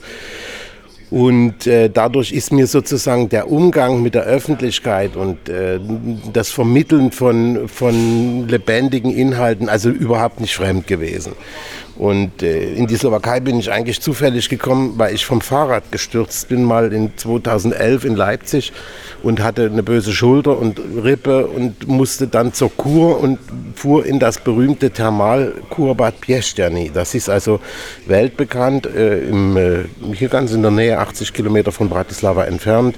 Wundervolle Jugendstilarchitektur und eine ganz interessante Geschichte. Und über die Geschichte wiederum der Gründerväter dieser Stadt habe ich dann äh, als Autor auch literarisch gearbeitet. Und dabei habe ich wiederum die Kollegen hier kennengelernt, weil die mit mir ein Interview gemacht haben. Und die eine Kollegin, mit der ich heute gut befreundet bin, hat mich mal eingeladen, mir die Rundfunkpyramide anzuschauen. Und ich war begeistert, so wie Sie. Also äh, die, diese Verknüpfung oder Verbindung von altem, von historischer Rundfunktechnik und Architektur aus den 80er Jahren äh, bis hin zur modernen digitalen Technik, das hat mich immens fasziniert. Und hinzu kommt, dass die Mentalität der Menschen hier in der Slowakei mir sehr sympathisch ist. Es ist also relativ stressfrei alles. Es ist nicht so durchorganisiert und so durchgestresst, wie man das oft in Deutschland erlebt. Und äh, mir hat das also alles gut gefallen, bis dann diese Kollegin und heutige Freundin sagte, äh, ja, würdest du denn hier bei uns arbeiten? Die hatten nämlich eine Stelle frei. Und da ich eben als Freelancer sozusagen relativ unabhängig in Leipzig war mit meiner Medienberatungs- und, und Webdesign-Firma, habe ich gesagt, ja, das probiere ich aus und habe hier angefangen, musste mich natürlich bewerben und auch eine Probesendung machen und so weiter. Und dann fing ich hier an und habe noch ein Jahr meine Wohnung in Leipzig behalten und nach einem Jahr habe ich gesagt, also ich ziehe fest nach Bratislava und bleibe hier und habe das in den sieben Jahren auch nicht bereut. Sagen Sie mal, sprechen Sie inzwischen auch ein bisschen Slowakisch? Wie ist denn das? Oder sind Sie bilingual vielleicht sogar aufgewachsen? Oder? Also ich bin eher ein Sprachtrottel. Also ich habe mich mit Englisch und mit Russisch in der Schule relativ schwer getan, äh, habe aber zum Beispiel eben Russisch noch gelernt in der ehemaligen DDR und davon habe ich hier am, am Anfang auch profitiert, weil es ist das Slowakische auch eine slawische Sprache. Also es gibt da gewisse Begriffe und, und Ähnlichkeiten, äh, durchaus sogar mit dem Russischen. Die Slowaken hören das zwar nicht so gerne, wenn man das sagt, aber es ist so, es hat mir am Anfang geholfen und dann musste ich natürlich lernen und am besten lernt man im Alltag indem man die Sprache benutzt. Und nun schauen Sie, ich bin jetzt 58 Jahre alt und da lernt man sowieso nicht mehr so gut. Also mich in irgendeine Schule zu setzen oder Sprachkurse zu nehmen, äh, das ist für mich irgendwie kompliziert. Und deswegen habe ich gesagt, ich gehe einkaufen und ich muss ja mit meinen Kolleginnen und Kollegen im Studio mich verständigen. Und das hat sich ganz schnell ergeben, äh, dass ich dann die slowakische Sprache für den Hausgebrauch, ich sage immer mein Küchenslowakisch, das funktioniert. Und verstehen äh, kann ich inzwischen im Grunde alles. Also wenn mit mir jemand Slowakisch spricht, ist das überhaupt kein Problem. Ich habe nur manchmal selbst Hemmungen, Slowakisch zu sprechen, weil natürlich meine Grammatik zum Beispiel katastrophal ist, zumal die Grammatik hier in dieser Sprache auch vollkommen anders ist, also diametral entgegengesetzt zur deutschen äh, Grammatik. Das ist schwierig für mich, das gebe ich zu, aber es funktioniert. Also ich habe da überhaupt kein Problem damit, keine Barriere sozusagen, die jetzt mit der Sprache zusammenhängen würde. Nun, äh, ja, Ende des Monats ist ja ein ganzer Pulk von Radio 1 Leuten dann in Bratislava. Können Sie da ein paar Empfehlungen aussprechen, wo die vielleicht danach sich gut nochmal einen reinzimmern können? Oder zum Beispiel auch, äh, was man sich unbedingt mal angesehen haben muss, das ist vielleicht auch ganz wichtig. Also die sind natürlich herzlich eingeladen, hier auch in den Rundfunk zu kommen. Wenn die Kollegen Lust haben, können sie sich gern bei uns melden. Äh, und ein reinzimmern kann man überall. Es gibt tolle Kneipen, es gibt ein tolles Brauereischiff auf der Donau. Das kann ich sehr empfehlen. Da wir ein öffentlich-rechtlicher Rundfunk sind, vermeide ich natürlich jetzt ganz konkrete Firmenwerbung zu machen. Aber äh, muss doch eins noch erwähnen, es gibt das Funus, das ist am Fuße des Kalvarienberges hier in Bratislava. Das ist ein ganz gemütlicher Freisitz. Im September und Oktober haben wir hier meist noch super Wetter, dass man also auch draußen sitzen kann. Da gibt es viele Sachen. Und ansonsten natürlich die touristischen Ziele sind interessant. Die Burg zum Beispiel muss man einfach mal hochgeklettert sein und von oben die Stadt betrachtet haben. Aber es gibt auch so versteckte Sachen, zum Beispiel Nova Zwernovka, das ist die ehemalige äh, Zwirnfabrik äh, oder ehemalige Textilfabrik in Bratislava. Da ist jetzt ein Kulturzentrum äh, mit viel alternativer und freier Kultur. Das ist interessant. Oder dann das riesige äh, Neubaugebiet, die riesige Plattensiedlung Petrschalka auf dem anderen Donauufer die ist zwar nicht in jedem Falle immer schön, aber sie ist hochinteressant anzuschauen und äh, gerade im Vergleich zu anderen äh, Plattensiedlungen in anderen Ländern wird man da ganz viel entdecken können, wenn man sich für sowas interessiert. Überhaupt für Architektur gibt es ganz, ganz viel hier bei uns zu entdecken. Gibt es eigentlich für Radioliebhaber noch einen geschichtlichen Ort, den man unbedingt aufsuchen sollte? Etwas neben dieser beeindruckenden Pyramide? Würde mich mal so interessieren. Also zur Pyramide will ich nur mal sagen, die kann man auch als Besucher aufsuchen, weil wir haben im Basement unten eine Ausstellung, eine Galerie, die ist auch äh, zu bestimmten Zeiten, das muss man dann am Aushang oder im Internet mal nachschauen, äh, zugänglich. Also in die Pyramide kann man rein, auch wenn man natürlich nicht in die Sendebereiche rein kann, so wie Sie jetzt hier bei mir sitzen im Buffet. Und ansonsten haben wir einen ganz schönen Fernsehturm auf dem Berg Kamsik oberhalb von Bratislava. Äh, das ist ein ganz interessantes, ebenfalls architektonisch denkwürdiges Gebäude, weil äh, das alten äh, Sendetürmen nachempfunden ist. Diesen alten äh, Antennentürmen, ich, mir fällt jetzt der Begriff gar nicht ein, wie die genau heißen. Gibt es so einen Begriff dafür aus dem Kurz- und Mittelwellenzeitalter? Und so sieht dieser Fernsehturm aus und hat, man hat eine wunderbare Aussicht von oben. Das Restaurant dreht sich im Fernsehturm. Man kann also, wenn man dort Mittag oder Abend, zu Mittag oder zu Abend isst, kann man innerhalb von einer Stunde quasi die ganze Slowakei sehen. Bis nach Tschechien rüber, bis nach Österreich rüber und natürlich einen Blick über Bratislava. Das hat mit Rundfunk und Fernsehtechnik in jedem Falle zu tun und ist sehr zu empfehlen. Also Herr Zeisberg, vielen, vielen lieben Dank. Ich bin total beeindruckt. Ähm, ich werde mal versuchen, Bilder zu machen, dass wir die irgendwie noch mit einbinden können. Zumindest bei Instagram auf jeden Fall wird sie dann zu sehen geben. Vielen, vielen lieben Dank. Und damit zurück an Jörg Wagner. Zurück zu mir zwar, aber gleich wieder zurück, postwenden quasi zu Philipp Nitsche. Er klärt das selbst auf. Ach ja, liebe Radio 1-Hörer, es hat so einen unbändigen Spaß gemacht, in die Slowakei zu fahren und Ihnen vom öffentlich-rechtlichen Rundfunk dort ein paar Eindrücke mitzubringen. Ähm, aber wissen Sie was? Ich war nicht nur in der Slowakei, dort in dieser berühmten Pyramide, nein, ich war auch am letzten Samstag, also genauer am 16.09. beim 14. Berliner Hörspielfestival. Naja, und da dieses Medienmagazin hier so ein bisschen inspirierender ist, haben wir diesen Beitrag in diese Podcast-Folge mit hineingetan. Ich erkläre Ihnen mal, ähm, wie so meine Eingangssituation war. Also ich bin nicht den ganzen Tag dort gewesen, weil man hat ja auch nicht so die Zeit für alles. Aber ich bin abends dazu gestoßen und noch bevor ich irgendwelche Menschen sprechen konnte oder irgendwie ein Hörspiel ja ähm, an mich heranlassen konnte, habe ich eine Band vernommen und das war totaler Wahnsinn. Die haben Musik mit Flaschen gemacht, ganz vielen Flaschen, wo ehemals geistige Getränke drin waren. Die Band heißt Glasplasing und hören Sie mal rein, also Wahnsinn.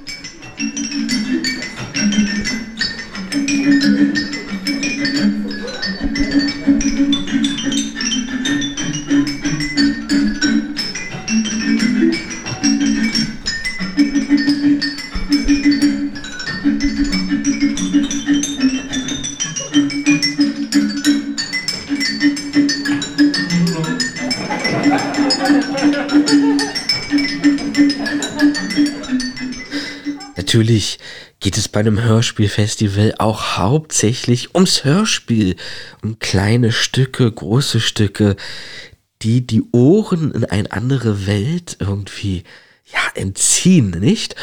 Und interessant war, am Ende des Tages, also zum Abend hin, gab es den sogenannten Mikrofonflitzer. Also kleine Hörstücke, die wie Hörspiele aufgebaut sind, aber immer 60 Sekunden lang sind. Und da gab es zum Beispiel ein Stück, was unheimlich toll zum Medienmagazin passt. Da hören wir jetzt einmal rein. Auch Digital Detox muss erlernt werden. Sprachnachrichten sind wie kleine Soundblasen. Lassen Sie sie einfach mal zerplatzen. Verdammte Scheiße, Robert! Die Logistik dreht durch! Deine Programmkorrektur druckt falsche Etiketten aus! Geh an dein Telefon! Auch mal nicht erreichbar zu sein, kann zur Entspannung beitragen. Es ist nur eine Sprachnachricht. Nur eine Soundblase. Robert, seit heute früh sind 4000 Pakete an falsche Adressen geliefert worden. Arsch in die Firma. Haben Sie keine Vereinbarung über Rufbereitschaft, müssen Sie in der Mittagspause für den Arbeitgeber auch nicht erreichbar sein. Du bist gefeuert, Arsch! Detox Digital. Zu Risiken und Nebenwirkungen fragen Sie Ihren Chef oder Arbeitgeber.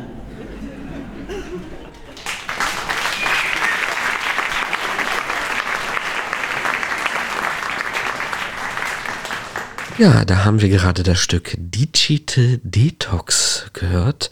Das hat das Team um Jens Uwe Bartholomäus eingereicht für den Mikrofonflitzer. Und es ist eine sehr schöne Erinnerung an unsere innere Gesundheit und was man dafür so tun kann, nicht? Ja, und jetzt kommen wir zu einem Menschen, ähm, der sehr rührig im Hintergrund viel mit organisiert, mitgestaltet. Aber wissen Sie was? Er stellt sich Ihnen selber vor. Also ich bin Jochen Meissner und ich bin Teil der künstlerischen Leitung des Berliner Hörspielfestivals, des Festivals des freien Hörspiels. Ich bin total beeindruckt von dieser Veranstaltung. Wie kam es dazu? Können Sie dazu etwas sagen? Die Vorgeschichte des Berliner Hörspielfestivals äh, begann eigentlich in der Akademie der Künste, als es damals noch äh, ein Festival des freien Hörspiels gab, was von der ARD organisiert wurde, aber eingestellt wurde. Und es gab zwei Leute, die das gewonnen hatten und sagten, jetzt gibt es keines mehr, jetzt machen wir selber das Festival. Das war 2008, das waren Jan Bischopp und Michael Fersch und seitdem äh, gibt es das Festival. Das fand zunächst mal äh, am Strandbad Weißensee statt, unter freiem Himmel. Äh, ging dann über verschiedene Locations und seit drei Jahren sind wir jetzt bei der Akademie der Künste zu Gast. Ich habe mir die also im Vorfeld die Internetseite dazu angeguckt und da steht in dem Trailer Rodung einer Hörkunstlandschaft. Finden Sie sich als Medienschaffender genau dieser Richtung bedroht? Ja, also die Rodung der Hörfunklandschaft findet da statt, wo am Kulturauftrag gespart wird und wo Möglichkeiten der experimentellen Hörkunst beschnitten werden. Und dem sehen wir uns gegenüber und deswegen gibt es auch dieses Festival, um halt verschiedenen Formen ein Forum zu geben. Das können erzählerische Formen sein, das können dokumentarische Formen sein und das können klangkünstlerische Formen sein und alles außerhalb und dazwischen. Wo kann sich der Hörer weiter über dieses Hörspielfestival informieren? Also wir sind auf der Website berlinerhörspielfestival.de präsent, wir sind auf Twitter, heute X, wir sind auch auf Blue Sky inzwischen. Es gibt uns auf Facebook und auf Instagram, also die Kanäle, das sind die, die wir bespielen. Hörspiele sind ja so etwas Schönes, weil sie einem die Fantasie mit einer Vielzahl an Tönen anregen. Und so kam es auch Tatsache in diesem Festival dazu, dass man ähm, gebeten wurde, bei einem Hörspiel live selber mitzumachen für eine blinde Hörspielkünstlerin, die einen Publikumsapplaus brauchte für ihr neues Hörspiel. Ja, da habe ich doch gerne mitgemacht und für sie auch nochmal einen hörbaren Eindruck eingefangen. Im Hörspiel gibt es einen Klavierwettbewerb und jetzt machen wir die Preisverleihung. Und jetzt kommen wir zur Hauptgewinnerin und der Preis sind zehn bezahlte Konzerte in verschiedenen Kultureinrichtungen. Und ihr Name und ihr Name ist Jana Bäumlinger.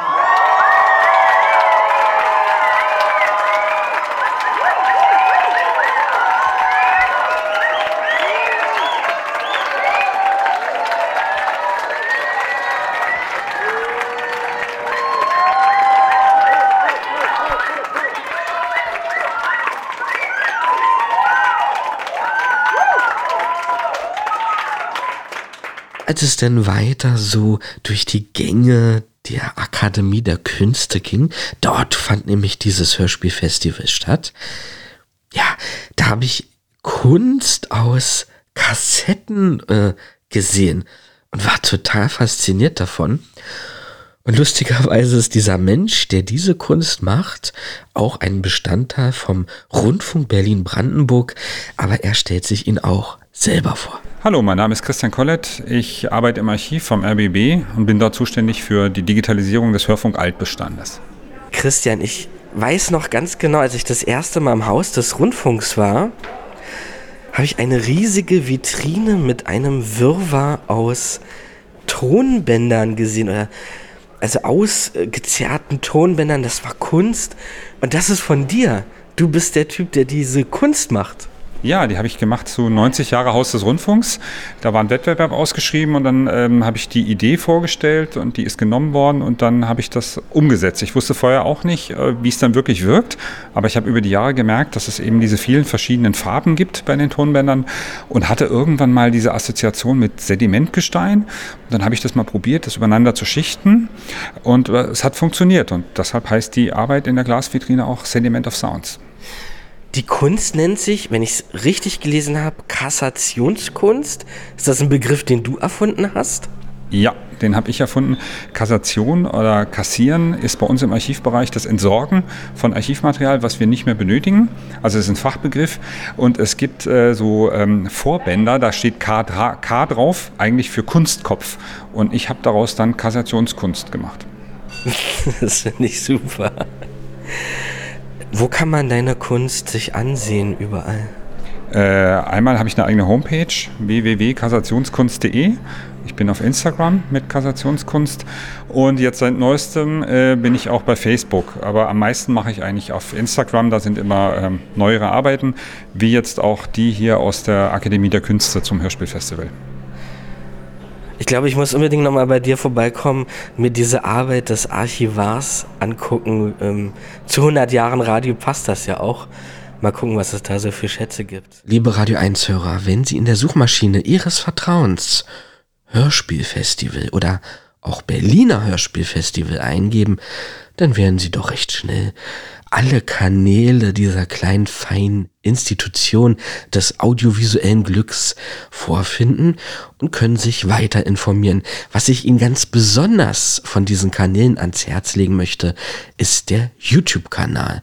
Dort finden Sie alle Einreichungen sowie auch den Livestream von dem Tag und eine sehr schöne Podiumsdiskussion in diesem Livestream, wo ihr doch einiges ja so an Hintergrundinformationen zur Arbeit beim öffentlich-rechtlichen Rundfunk in Erfahrung zu bringen ist. Wirklich lohnenswert. Ja, an dieser Stelle verabschiede ich mich von Ihnen. Vielen lieben Dank für Ihre Aufmerksamkeit und ich gebe zurück an den Altmeister Jörg Wagner. Wenn hier einer den Begriff Altmeister verdient, dann natürlich Friedrich Küppersbusch, auf den Sie bereits warten, der ja durch die Atomuhr in Braunschweig exakt um 18.40 Uhr in der Radiosendung getrennt wurde. Eigentlich bin ich der Schuldige, dass ich ihm nicht noch eine Minute bei der Leitungsbestellung im Schaltraum vorausschauend gegönnt hatte. Hier bekommt er nun die Gelegenheit für die Antwort auf meine Frage nach einem innovativen Format. Er schickte mir eine elektronische Postwurfsendung und damit Friedrich bitte. Ja, hallo Jörg. Ich beschreibe mal, woran wir da gerade basteln. Also, eine politische Debatte, in einem Studio, im anderen Studio sitzt das Publikum und dazwischen die Vermittlungsebene ist eine Navi-Stimme. Das heißt, was die Politikerinnen und Politiker sagen, kommt beim Publikum komplett neutral an. Das Publikum kann dann Fragen dazwischen stellen, äh, wird es am Ende bewerten, äh, wird so ein bisschen wahlomatmäßig staunen, oh Gott, ich bin ja Grüner oder was auch immer. Ähm, und dann gibt es natürlich noch ein zweites Finale, wo die Leute dann zu sehen bekommen, wen haben sie die ganze Zeit toll gefunden, obwohl sie sagen, oh Gott, das ist ja in Wirklichkeit Christian Lindner. Also zum einen der Versuch, einen Wahlomaten ins Fernsehen zu übersetzen, zum anderen ähm, so Sachdebatten zu entpersonalisieren, erstmal zu gucken, welche Argumente taugen denn wirklich, äh, bevor man sich dann wieder vielleicht in, äh, sagt, ja, Sarah Bank nicht, die verehren wir, finden wir alles richtig, was die sagt, oder finden wir schlimm und finden wir alles schlecht, was die sagt. Äh, dass man aus dieser Überpersonalisierung des politischen Gesprächs und Diskurses rauskommt. Das Format haben wir schon bei einem Sender vorgestellt, der auch interessiert ist. Das heißt, im Moment ist es sozusagen in Verhandlung und deswegen kann es hier verpetzen, dass es eigentlich nicht mehr geklaut werden kann. Vielleicht hoffentlich. Damit sind wir beim Vortrag von Roger de Weck am 20. September 2023 in Leipzig während der dritten Public Value Konferenz beim Mitteldeutschen Rundfunk. In voller Länge hören Sie Medien in Europa, keine Demokratie ohne unabhängige Medien. Ja, meine Damen, meine Herren, liebe Carola, lieber Herr Meinhardt, liebe Kolleginnen und Kollegen, meine Damen und Herren.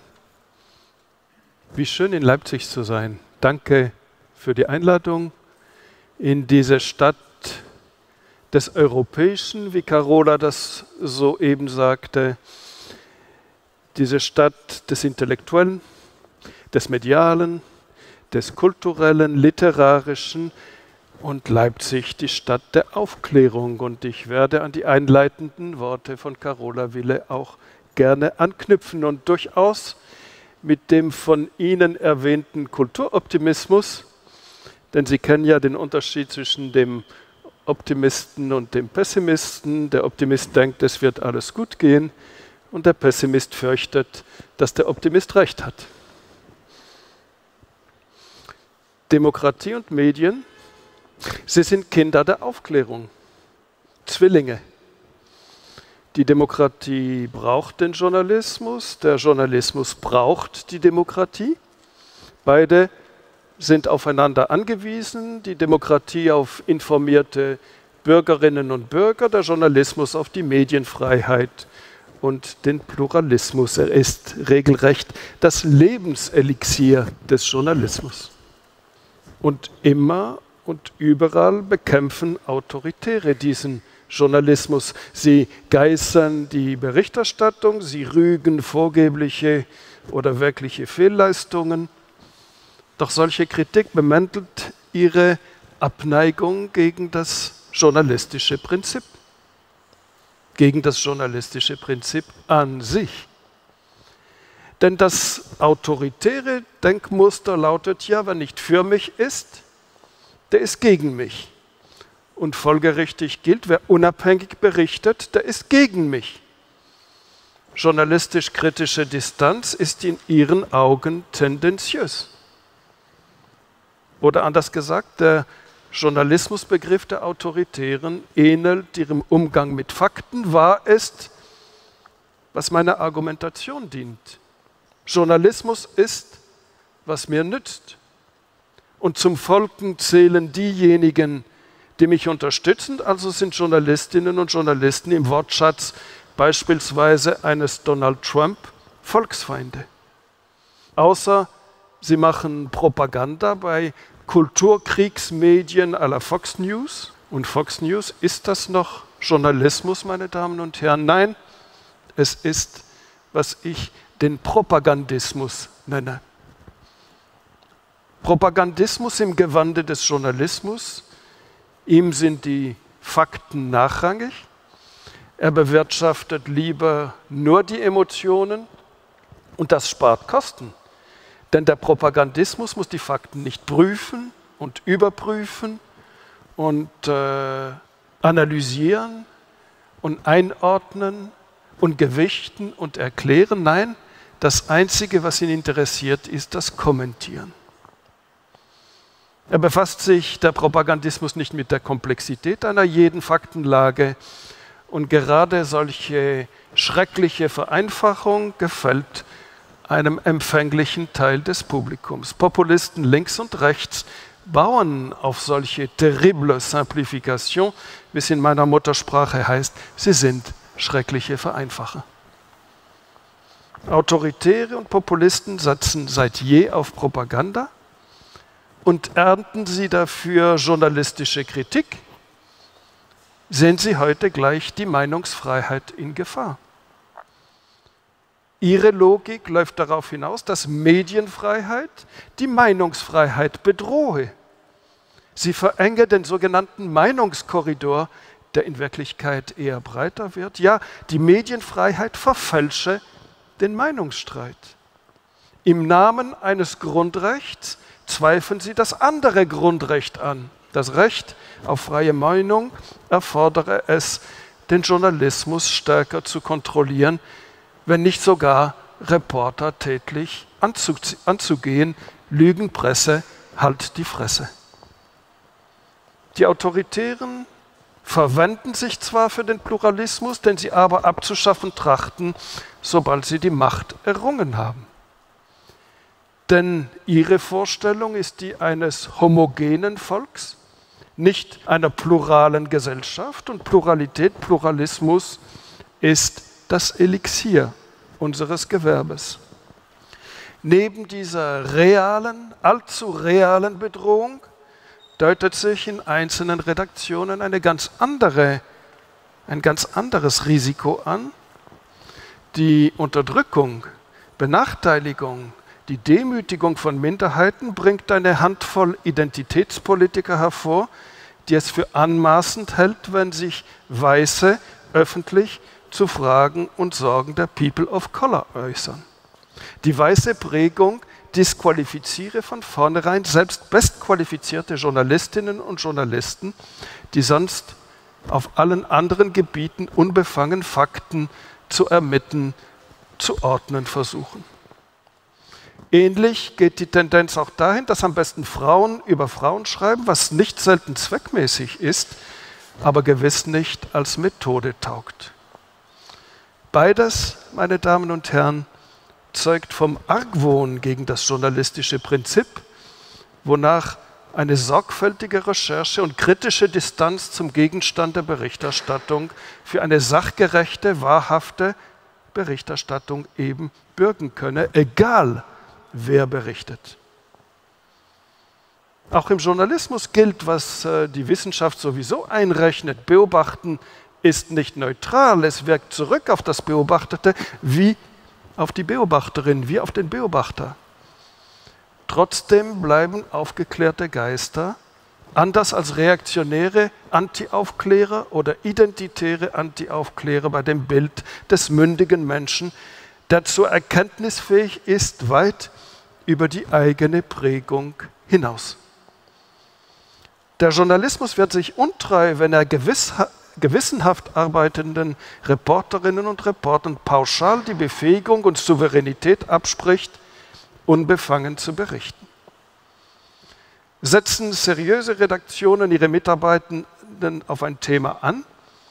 Achten sie im Rahmen ihrer überschaubaren Kapazitäten sehr wohl auf deren Kompetenz, Erfahrungswelt, Sensibilität, Zugang zum Umfeld, in dem sie recherchieren? Jedoch droht Unheil, wenn ein Gegenstand der Berichterstattung Einfluss nimmt auf die Wahl der Berichterstatterin, des Berichterstatters. Was durchaus vorkommt. In Frankreich pocht die rechtsradikale Oppositionsführerin Marine Le Pen auf ihr Recht einzuteilen, wer Journalist sei und wer nicht. Die zweite Kategorie lässt sie aus ihren Medienkonferenzen aussperren. Das autoritäre Prinzip, wer nicht für mich ist, der ist gegen mich, kollidiert mit dem journalistischen Prinzip der kritischen Distanz. In den Augen der Reaktionäre ist schon der Wille zur Unbefangenheit tendenziös. Die polnische Regierung hat nicht nur die linksliberale Gazeta Wyborcza mit unzähligen Gerichtsverfahren überzogen. Ich war neulich dort. Es sind anti 300 sondern auch die unabhängige und sehr konservative Zeitung Respospolita. Für Reaktionäre ist der Journalismus parteiisch, sobald er als Spross der Aufklärung deren Werte zum Maßstab nimmt, Menschenrechte, Rechtsstaat, Gewaltenteilung, möglichst vernunftgeleiteter und erkenntnisorientierter Diskurs. Die vierte Gewalt der Medien ist wie die dritte Gewalt, die Justiz an die Kandare zu nehmen. Die erste Gewalt, das Parlament, ist sowieso eine Schwatzbube. Antiparlamentarismus und Antijournalismus sind verwandt. Alle Anti-Aufklärer frönen beiden. Und lassen Sie mich ein paar Schlaglichter auf diesen Antijournalismus werfen, die Ablehnung des journalistischen Prinzips, und gestatten Sie, dass ich dabei kurz aushole. Wir erleben einen Umbruch ohnegleichen. Das hat äh, Carola soeben auch unterstrichen.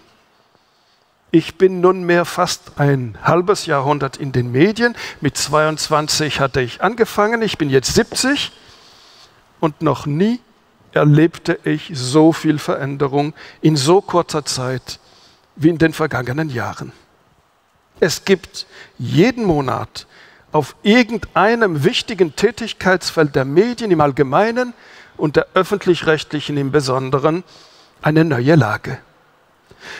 Noch nie waren wir Medienleute dermaßen in der schönen Verlegenheit, immer zu nachzudenken, umzudenken und dann auch umbauen zu müssen, denn wie bisher geht meistens nicht mehr, weder in privaten noch in öffentlichen Medienhäusern. Erst recht, nämlich wenn man Public Value möchte, das heißt eine Wertschöpfung zugunsten der öffentlichen Sache, der Res Publica hierzulande der Bundesrepublik.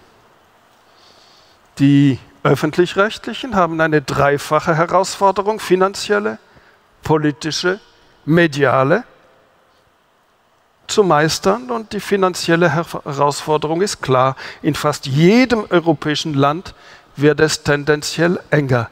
Die öffentliche Finanzierung eines öffentlichen Angebots wird in Frage gestellt. Und das verweist sofort auf die politische Herausforderung. Aus ideologischen, machtpolitischen oder kommerziellen Gründen regt sich in halb Europa in vielen europäischen Demokratien ein autoritärer Wille zur Kontrollnahme der Öffentlichkeit. Und das gilt für die gesamte westliche Welt vom Rest ganz zu schweigen. Zum Beispiel der reichste Mann der Welt kauft die wichtigste globale Plattform für politische Debatten, X, und manipuliert sie bereits. Obendrein veröffentlicht er selbst auf seiner Plattform antisemitische X-Tweets. Oder in Frankreich kauft der rechtsradikale Milliardär Vincent Bolloré ein Medium nach dem anderen, um beispielsweise den Rechtsextremisten Eric Zemmour zu unterstützen, der noch weiter rechts steht als die Vorsitzende des Rassemblement National Marine Le Pen. Oder Sebastian Kurz in Österreich, damals noch nicht Kanzler, sondern Finanzminister, heute ein Berater des Unternehmers Peter Thiel, der offen die Demokratie ablehnt. Sebastian Kurz ließ Umfragen, die zu seinen Gunsten manipuliert worden waren, in österreichischen Medien platzieren. Und dass dabei Geld floss, brauche ich nicht aufzuführen. Oder schauen Sie sich an, was in Großbritannien mit der BBC, einem der weltbesten Rundfunk- und Fernsehanbieter, geschieht. Die Konservativen versuchen, und das ist ihnen teilweise gelungen, diesen Leuchtturm der öffentlich-rechtlichen zu erschüttern, manche Redaktion zu verunsichern. Und das erfolgte über einen jahrelangen Kleinkrieg, der schon 2010 unter dem Premierminister David Cameron anfing, er wollte sich damit beim Medientycoon Robert Murdoch bedanken, der wesentlich zu seiner Wahl beigetragen hatte. Und das setzte sich fort, erst recht in der Amtszeit von Boris Johnson. Weniger Geld, Kürzungen, Infragestellung des Beitrags, heftige Anwürfe, Schlechtmachen dieser britischen Institution, so wie er auch andere Institutionen, das Parlament und die Justiz missachtete. Die politische und die finanzielle, das sind die zwei klassischen Herausforderungen, aber die digitale Herausforderung ist selbstverständlich die noch größere. Um es auf den Punkt zu bringen, sämtliche herkömmlichen Medien, und da geht es um Medienfreiheit, stehen vor der Aufgabe, mit ihrem Online- und On-Demand-Angebot so gut zu werden wie mit ihrem traditionellen Angebot. Die öffentlich-rechtlichen natürlich in den Schranken ihres Auftrags. Wobei dieser Auftrag sie eben auch verpflichtet, alle Menschen zu erreichen. Und die Menschen erreicht man, indem man dort ist, wo sie sind, also überwiegend online. Journalismus ohne Publikum wäre ein Widerspruch in sich. Und diese digitale ist überdies eine technologische Herausforderung, weil die Medienhäuser zu IT-Baustellen geworden sind. Im Zentrum aber steht der Journalismus. Und darf ich da abermals kurz ausholen? Wir erleben eine Revolution, die aus meiner Sicht tiefer geht als der alte, überholte Gegensatz zwischen Kapitalismus und Sozialismus. Seit der Antike hatten wir einen kleinteiligen Markt. Agora, Forum, in den arabischen Ländern der Suk Bazar, die Märkte des Mittelalters, zahllose kleine Intermediäre, die relativ wenig Mehrwert schufen. Doch heute gilt, wer als Intermediär wenig Mehrwert schafft und wir Medienleute, das Wort besagtes sind Informationsintermediäre, der wird gnadenlos weggeputzt zugunsten von fünf, sechs globalen, hocheffizienten, kostengünstigen Intermediären, die da heißen Google mit YouTube, Facebook mit Instagram, Amazon, Alibaba oder meinetwegen auch X. Und das sind autoritäre Plattformen, die sich die Daten aneignen, die mit ihren Algorithmen die Demokratie beschädigen denn genau das wird in den sozialen Medien hochgespült, was polarisiert und emotionalisiert, was Ressentiments nährt, was Hass schürt und dieser Hass wird offen ausgelebt. Die Demokratie, dieses Kind der Aufklärung, bedarf aber bei aller Härte der Auseinandersetzung des Vernunftgeleiteten, des Erkenntnisorientierten, der Deliberation, wie Jürgen Habermas sagte, des Respekts vor dem Widersacher. Der Widersacher ist und nicht Feind. Aber nicht nur die sozialen Medien, auch ein Teil der Massenmedien beugt sich einer ähnlichen Logik. Ein wachsender Teil des Journalismus sorgt für das eigene Unglück, wenn nicht für die eigene Unfreiheit. Der von der Klickdenke regierte Journalismus befördert genau das, was den Feinden des Journalismus nützt, die Boulevardisierung. Denn es gibt eine objektive Allianz zwischen Populismus und Boulevardjournalismus. Populisten und Boulevardisten bedienen sich genau derselben Stilmittel. Die Populisten setzen auf die starke Frau oder meistens der, den starken Mann. Und der Boulevard personalisiert alles und jedes, wo wir wissen, dass die Strukturen und die innerhalb dieser Strukturen wirkenden Mechanismen oft wichtiger sind als die Personen. Beide, die Populisten wie die Boulevardjournalisten, bewirtschaften Ängste und Emotionen.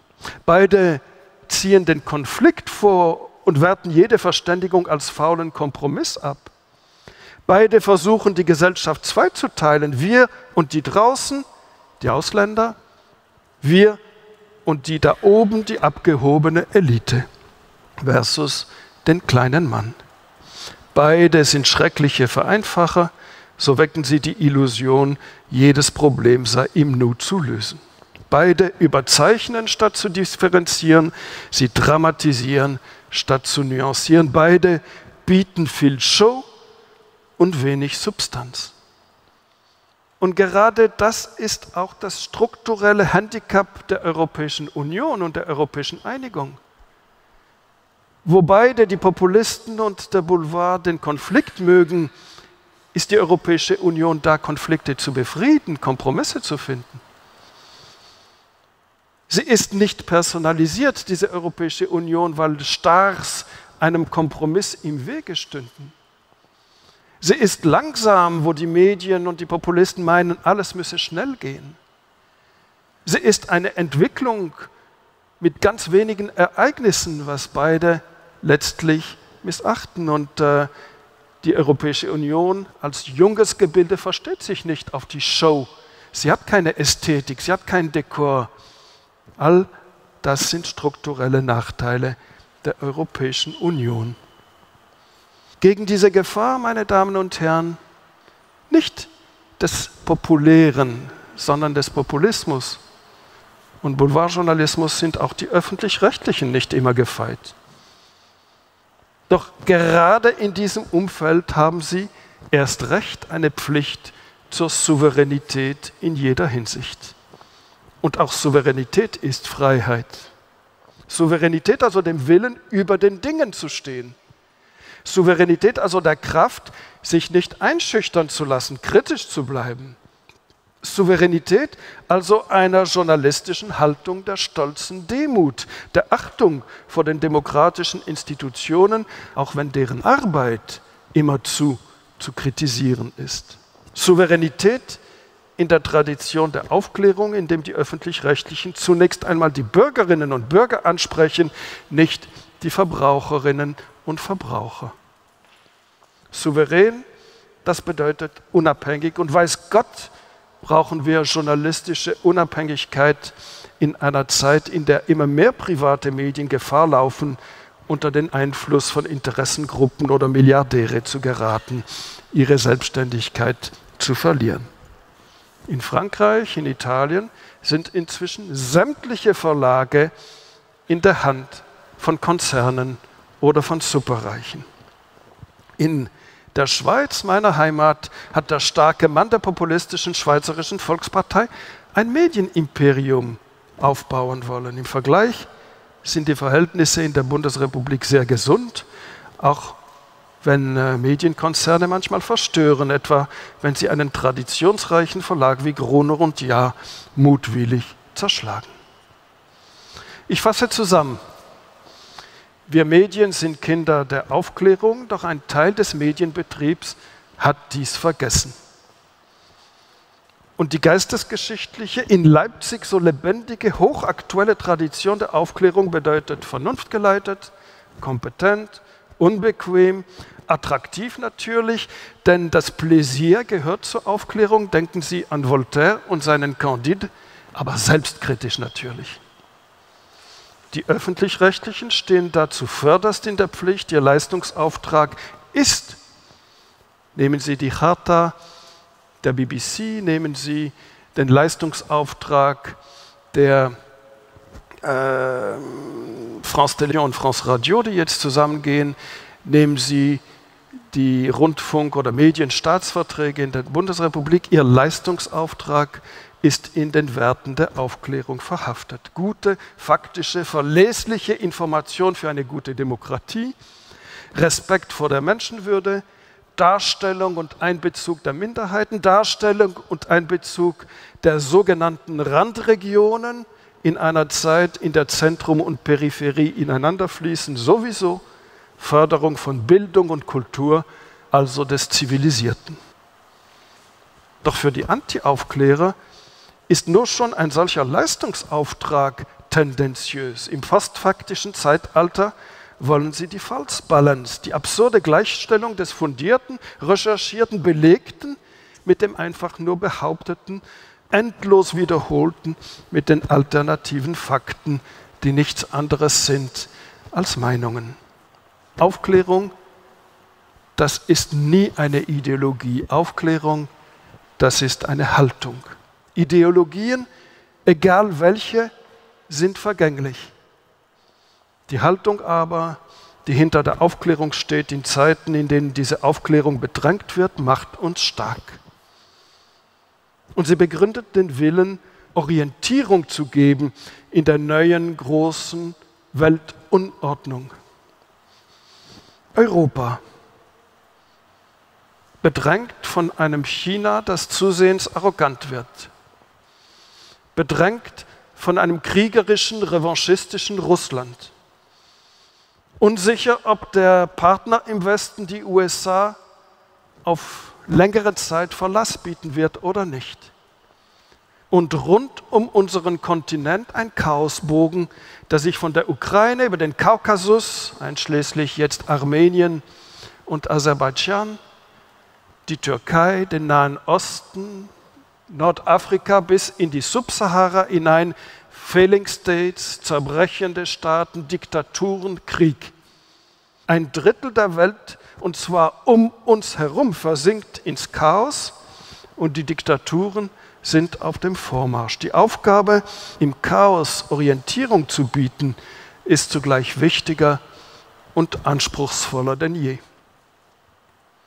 Denn die Demokratien, die lassen sich dann am besten verteidigen, wenn sie zu ihren Werten stehen so hat der Journalismus der öffentlich-rechtlichen ausgewogen zu sein, aber nicht wertfrei. Er muss tief in den Werten der Aufklärung und der Demokratie verhaftet bleiben, in einer Epoche, in der im Inland wie im Ausland so viele keine Ahnung mehr davon haben, dass Demokratie und Rechtsstaat ebenfalls siamesische Zwillinge sind. In einer Zeit der Desinformation und Manipulation, die auf regelrecht industrielle Art hergestellt wird. Denken Sie an die Trollfabriken. In meiner Muttersprache nennt man sie les jusqu'au boutistes, die, die bis ans Ende gehen. Diejenigen, die koste es, was es wolle, bis ans Ende ihrer Logik gehen, keine Kompromisse eingehen. Radikalinskis, die ewigen Hitzköpfe. Ob nun die mörderischen Islamisten oder die fanatischen Hindus oder Sikhs in Indien oder die fundamentalistischen Christen in Amerika, quer durch die Welt erleben wir eine Radikalisierung, die sich jeweils auf höchst unterschiedliche Weise, mit höchst unterschiedlichen Mitteln, höchst unterschiedlicher Gewaltbereitschaft und oft auch höchst unterschiedlichem Gefahrenpotenzial gegen die Grundwerte der Aufklärung wendet. Bis zu dem Punkt, der Europäer eine zivilisatorische Errungenschaft wie die Europäische Menschenrechtskonvention in Frage stellen. Dagegen setzen wir das Demokratische und die größere Hälfte der Demokratie ist nicht die Entscheidung an der Urne Mehrheit, Minderheit. Die größere Hälfte ist die Meinungsbildung, denn ohne gute Meinungsbildung gibt es keine gute Entscheidung und keine akzeptierte. Die öffentlichen Anbieter von Information sind entscheidend mitverantwortlich für diese fundierte Meinungsbildung, für die differenzierte und differenzierende Deliberation. Diese Verantwortung mag das Bewusstsein schärfen, welchen Dienst auch das MDR beispielsweise an das Gemeinwesen leistet. Hier möchte ich zum Schluss ein Lob aussprechen. Nein, zweimal loben. Zunächst das Lob eines Mediums, das in der Medienpolitik selten im Vordergrund steht. Ich meine den Rundfunk oder wie wir Schweizer sagen, das Radio. Das Radio, das Audio ermöglicht das, was die Franzosen nennen, le débat d'idées, ohne allzu viel Personalisierung, das Gegenüberstellen, Vertiefen und Abwägen von Gedanken, Konzepten, Projekten. Denn die schlagkräftigste Antwort auf populistische Demagogie ist weniger die unerlässliche Kritik, als vielmehr die Arbeit an zukunftsweisenden Konzepten und Projekten für Demokratie, Staat, Gesellschaft und Wirtschaft. Nur mit Vorhaben, genau das, was den Populisten fehlt, lässt sich Demagogie allmählich in den Hintergrund drängen. Das Radio, dieses Medien, Medium, das einst als leichtgewichtig galt, ist heute mit ein Hort des Qualitätsjournalismus und soll es bleiben, das Radio verdient es, in den Vordergrund der Debatte über die öffentlich-rechtlichen viel stärker zu rücken, ebenbürtig mit dem Fernsehen. Und gestatten Sie mir das folgende Lob. Ich sprach heute von Europa, vom Optimismus, von der unerlässlichen digitalen Wende der Medienhäuser, vom Dienst an der Demokratie, von der Aufklärung, vom Vernunftgeleiteten, von der Verantwortung, von der Public Value und angefangen bei der eigenen Region, Sachsen, Sachsen-Anhalt, Thüringen. Ich sprach von der Souveränität, kurz von dem, was einst Helmut Schmidt als Sinn und Zweck seines Tuns bezeichnete, pragmatisches Handeln zu sittlichen Zwecken. Genau das und vieles mehr verkörpert in meinen Augen unsere Gastgeberin, die scheidende Intendantin des Mitteldeutschen Rundfunks, Carola Wille. Als ich in der Schweiz Generaldirektor der Schweizerischen Radio- und Fernsehgesellschaft war, haben wir aufs Beste zusammengearbeitet. Ich habe so viel von Carola gelernt und davon, wie sie den anspruchsvollen Weg des MDR gegangen ist, von ihrer Zielstrebigkeit und Resilienz, von ihrer ruhigen Leidenschaft. Wo eine Carola Wille ist, da ist auch ein Weg. Nachdem sie sich so sehr und so wirksam für das Gemeinwohl, das uns heute zusammenführt, eingebracht hat, hoffe ich, dass vom 1. November an Ihr persönliches Wohl verstärkt zum Zuge kommt. Großen Dank, Chapeau und Applaus für Carola Wille.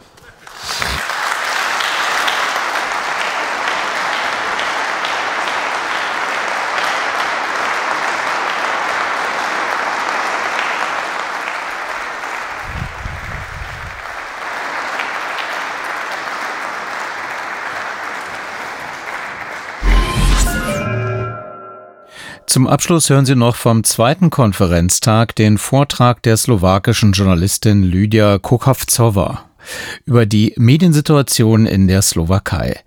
Zur besseren Verständlichkeit wurde der Vortrag an einigen Stellen leicht gekürzt. Sehr geehrte Damen und Herren, liebe Kolleginnen und Kollegen vom Fach, also erlauben Sie mir, Ihnen ganz kurz die Situation in der Slowakei vorzustellen. Okay, das ist jetzt. Also Slowakei ist ein kleines Land zwischen Tschechien und Ukraine äh, mit knapp 5 Millionen Einwohnern und wir haben natürlich unsere Probleme wie jedes Land. Nach der Wende haben wir fleißig unsere, unser Mediensystem aufgebaut, haben unabhängige Medien geschaffen und äh, Journalisten hatten wirklich kann man sagen, ziemlich gute Arbeitsbedingungen. Äh, sie, also auch äh, die Lage äh, von der politischen Situation hat sich dann verbessert. Das heißt, äh, Zugang zu Politikern war, einfach, offene Quellen und so weiter. Bis der 21. Februar 2018 kam, das heißt, äh, es ist der Tag äh, des Mordes, wo der Journalist Jan Kuciak und seine Verlobte Martina Kuschnirova in ihrem Haus ermordet wurden. Der Jan war ein investigativer Journalist, sehr introvert. Er hat so unbequem, wie gestern Herr Roger de Weck erzählt hat, an Themen gearbeitet, ganz fleißig, systematisch. In diesem Haus hat man zwei Leichen gefunden und seit dem Tag war die Slowakei nicht mehr so, wie die vorher war. Äh, die Journalisten hatten keine ruhigen Tage mehr. Natürlich die ganze Welt oder mindestens die Hälfte der Welt äh, äh, war im Schock, genau wie wir alle. Da kam oft die Frage, werden jetzt die Journalisten Angst haben oder lassen sie sich einschüchtern oder wie das weitergeht? Äh, natürlich nicht. Wir hatten Angst, aber wir haben uns gesagt, äh, also trotz dieser schrecklichen Tatsache müssen wir weiterkämpfen es, es geht ja nicht anders. Dann hat man diese zwei Leute äh, als Auftraggeber genannt. Also das ist die Frau Alena Zhuzhova. Äh, sie ist jetzt verurteilt auch als Auftraggeberin und der Marian Kotschner, das ist der Unternehmer. Aber bei dem hat man es nicht bewiesen und äh, der äh, Staatsanwalt, der Spezialstaatsanwalt hat, äh, hat jetzt eine Berufung beim obersten Gerichtshof eingereicht, weil er meint, das ist der Mensch, mit dem Jan Kuciak wirklich Probleme hatte. Der hat ihm gedroht, er hat ihn äh, verbal immer wieder angegriffen und so weiter. Die Frage ist, ob man seitens der Redaktion nicht weitermachen könnte. Aber vielleicht zur Verteidigung meinen Kollegen muss ich sagen, keiner hat im wenigsten gedacht, dass sowas wie ein Mord der Journalisten passieren kann. Also der Marian Kutschner äh, sitzt jetzt auch im Gefängnis wegen äh, einer anderen Straftat. Äh, die Arbeit der Journalisten ist zu diesem geführt, auch Journalisten und auch der Ermittler. Das heißt, viele hochrangige Politiker, Polizisten, Staatsanwälte, Geheimdienstleute, äh, Finanzinstitutionen, Unternehmer und so weiter oder Menschen aus äh, Unterwelt, sie waren verurteilt, viele Strafverfahren laufen noch. Man muss sagen, alles hat man oder vieles davon hat man vom, nur vom Handy des Unternehmens des Auftraggebers Marian Kotschner entdecken können. Das heißt, äh, die Europol, die Polizisten haben sehr gute Arbeit geleistet. Und die Journalisten haben natürlich davon berichtet, so dass die Öffentlichkeit richtig und genau zu diesem Zeitpunkt auch richtig äh, wusste, wer korrupt ist, wer, be, wer bestochen hat, äh, wer unfair gehandelt hat und so weiter. Wir hatten neue Wahlen, neue Regierung und so weiter. Man würde sagen, dass die Journalisten einfach ein starkes Wort im Land haben, weil wenn zu einem Mord kommt, dann denkt man sich, okay, diese Leute oder diese Gruppe ist bedroht, dann muss man sie besonders schützen? Nein, das ist die letzte Umfrage äh, von ungefähr 400 Journalistinnen und Journalisten äh, in der Slowakei im November 2002 gemacht. Also welche Form von Angriff und Bedrohung haben Sie in den letzten zwölf Monaten aufgrund Ihrer journalistischen Tätigkeit erlebt? Also mehr als zwei Drittel meiner Kolleginnen und Kollegen fühlen sich bedroht. 47 Prozent sind der Meinung, dass die Zahl der Vorfälle zugenommen hat der häufigste Vorfall ist ein verbaler Angriff. Das alles sage ich natürlich mit dem Gedanken, dass die Journalisten es gewöhnt, sich irgendwie auf verschiedene Weise äh, angegriffen zu werden. Ja, es ist ja, es gehört dazu sozusagen, dass, äh, dass jemand einen Journalist schimpft oder nicht zufrieden mit ihm ist.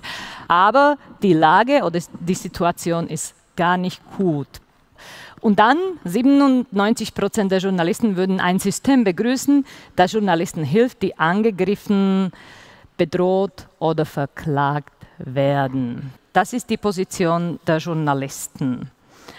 Aber das hier zeigt auch, dass wir im Land wirklich ein Problem haben.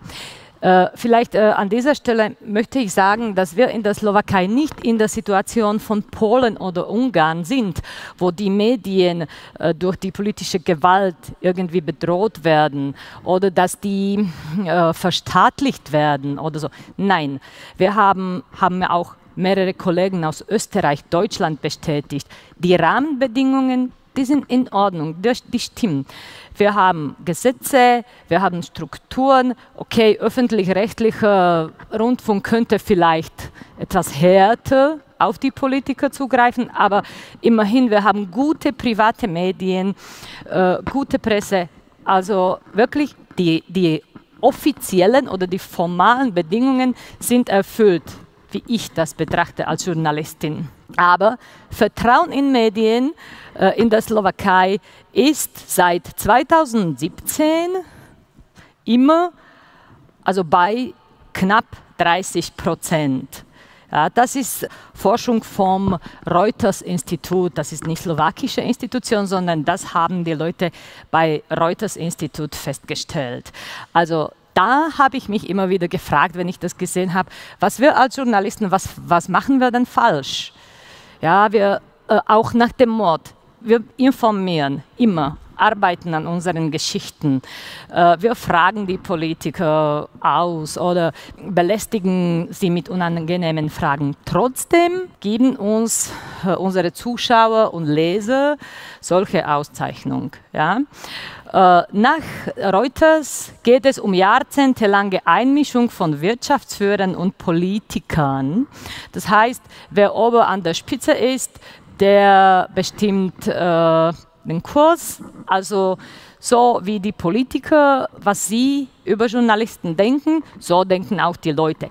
Natürlich, dort habe ich auch ein paar Beispiele geschrieben. Die Politiker, es ist keine Ausnahme, dass die, die Journalisten beschimpfen. 2016 unser Premier, einige Journalisten sind dreckige antislowakische Prostituierten. Ja, zum Beispiel, der kommt wieder jetzt vielleicht an die Macht nach dem 30. September.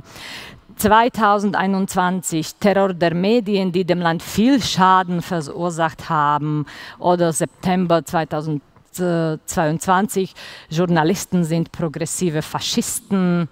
Da im Februar hatten wir wieder drohende E-Mails und Telefonate an meine ehemaligen Kollegin, die Moderatorin vom öffentlich-rechtlichen Rundfunk und so weiter. Beim Vertrauen in Medien besetzen wir den 44. Platz von 46 Ländern ja, auf der Welt. Also schlimmer geht es nur in Ungarn, Griechenland. Ja, und da im Verhältnis zu Finnland, wo es 69 Prozent ist, ist das, ist das sehr traurige Situation. Ich habe mich natürlich den Kopf zerbrochen, was da ist, was ist der Grund und natürlich Ukraine-Krieg oder der russische Krieg in der Ukraine hat es nicht besser gemacht. Die Slowakei nämlich ist nach den Umfragen 19 Prozent der Slowakinnen und Slowaken glauben, dass der Ukraine-Krieg nur eine Lüge der Vereinigten Staaten ist. Ja, das ist also ein Fünftel der Gesellschaft.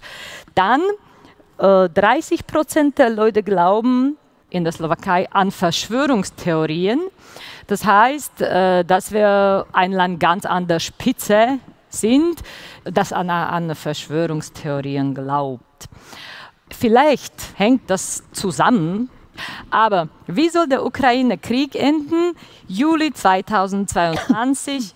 Also mehr als Fünfter der Befragten sagen, Russland soll ein klarer Sieger sein. Und mehr als Hälfte der Befragten sagen, Russland sollte siegen. Ja?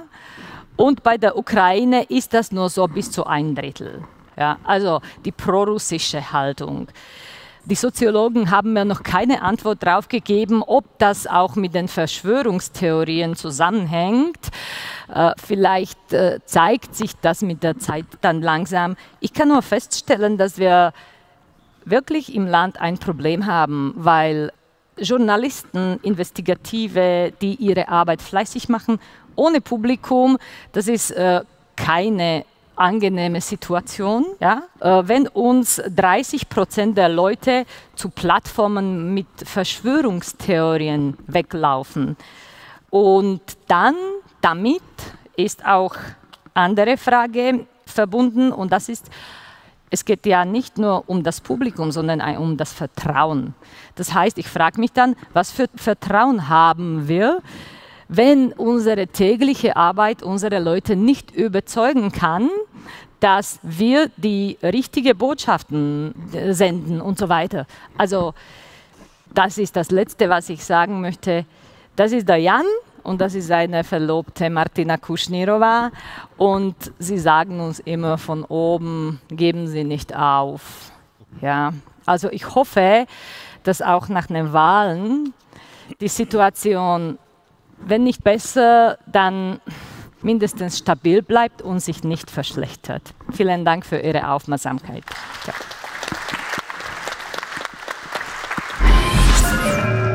Vielen Dank, dass Sie bis hierhin gefolgt sind. Wenn Sie jemanden kennen, dem die hier vorgestellten Themen nützen würden, empfehlen Sie den Medienmagazin Podcast gern weiter. Mit einem Link zum Beispiel zur ARD Audiothek. Ansonsten seien Sie gern live bei Radio 1 dabei, samstags zwischen 18 und 19 Uhr. Oder hier in der Nacht zum nächsten Montag. Bis dahin. Radio 1 Medienmagazin. Vergessen Sie nicht, Ihre Antennen zu erden.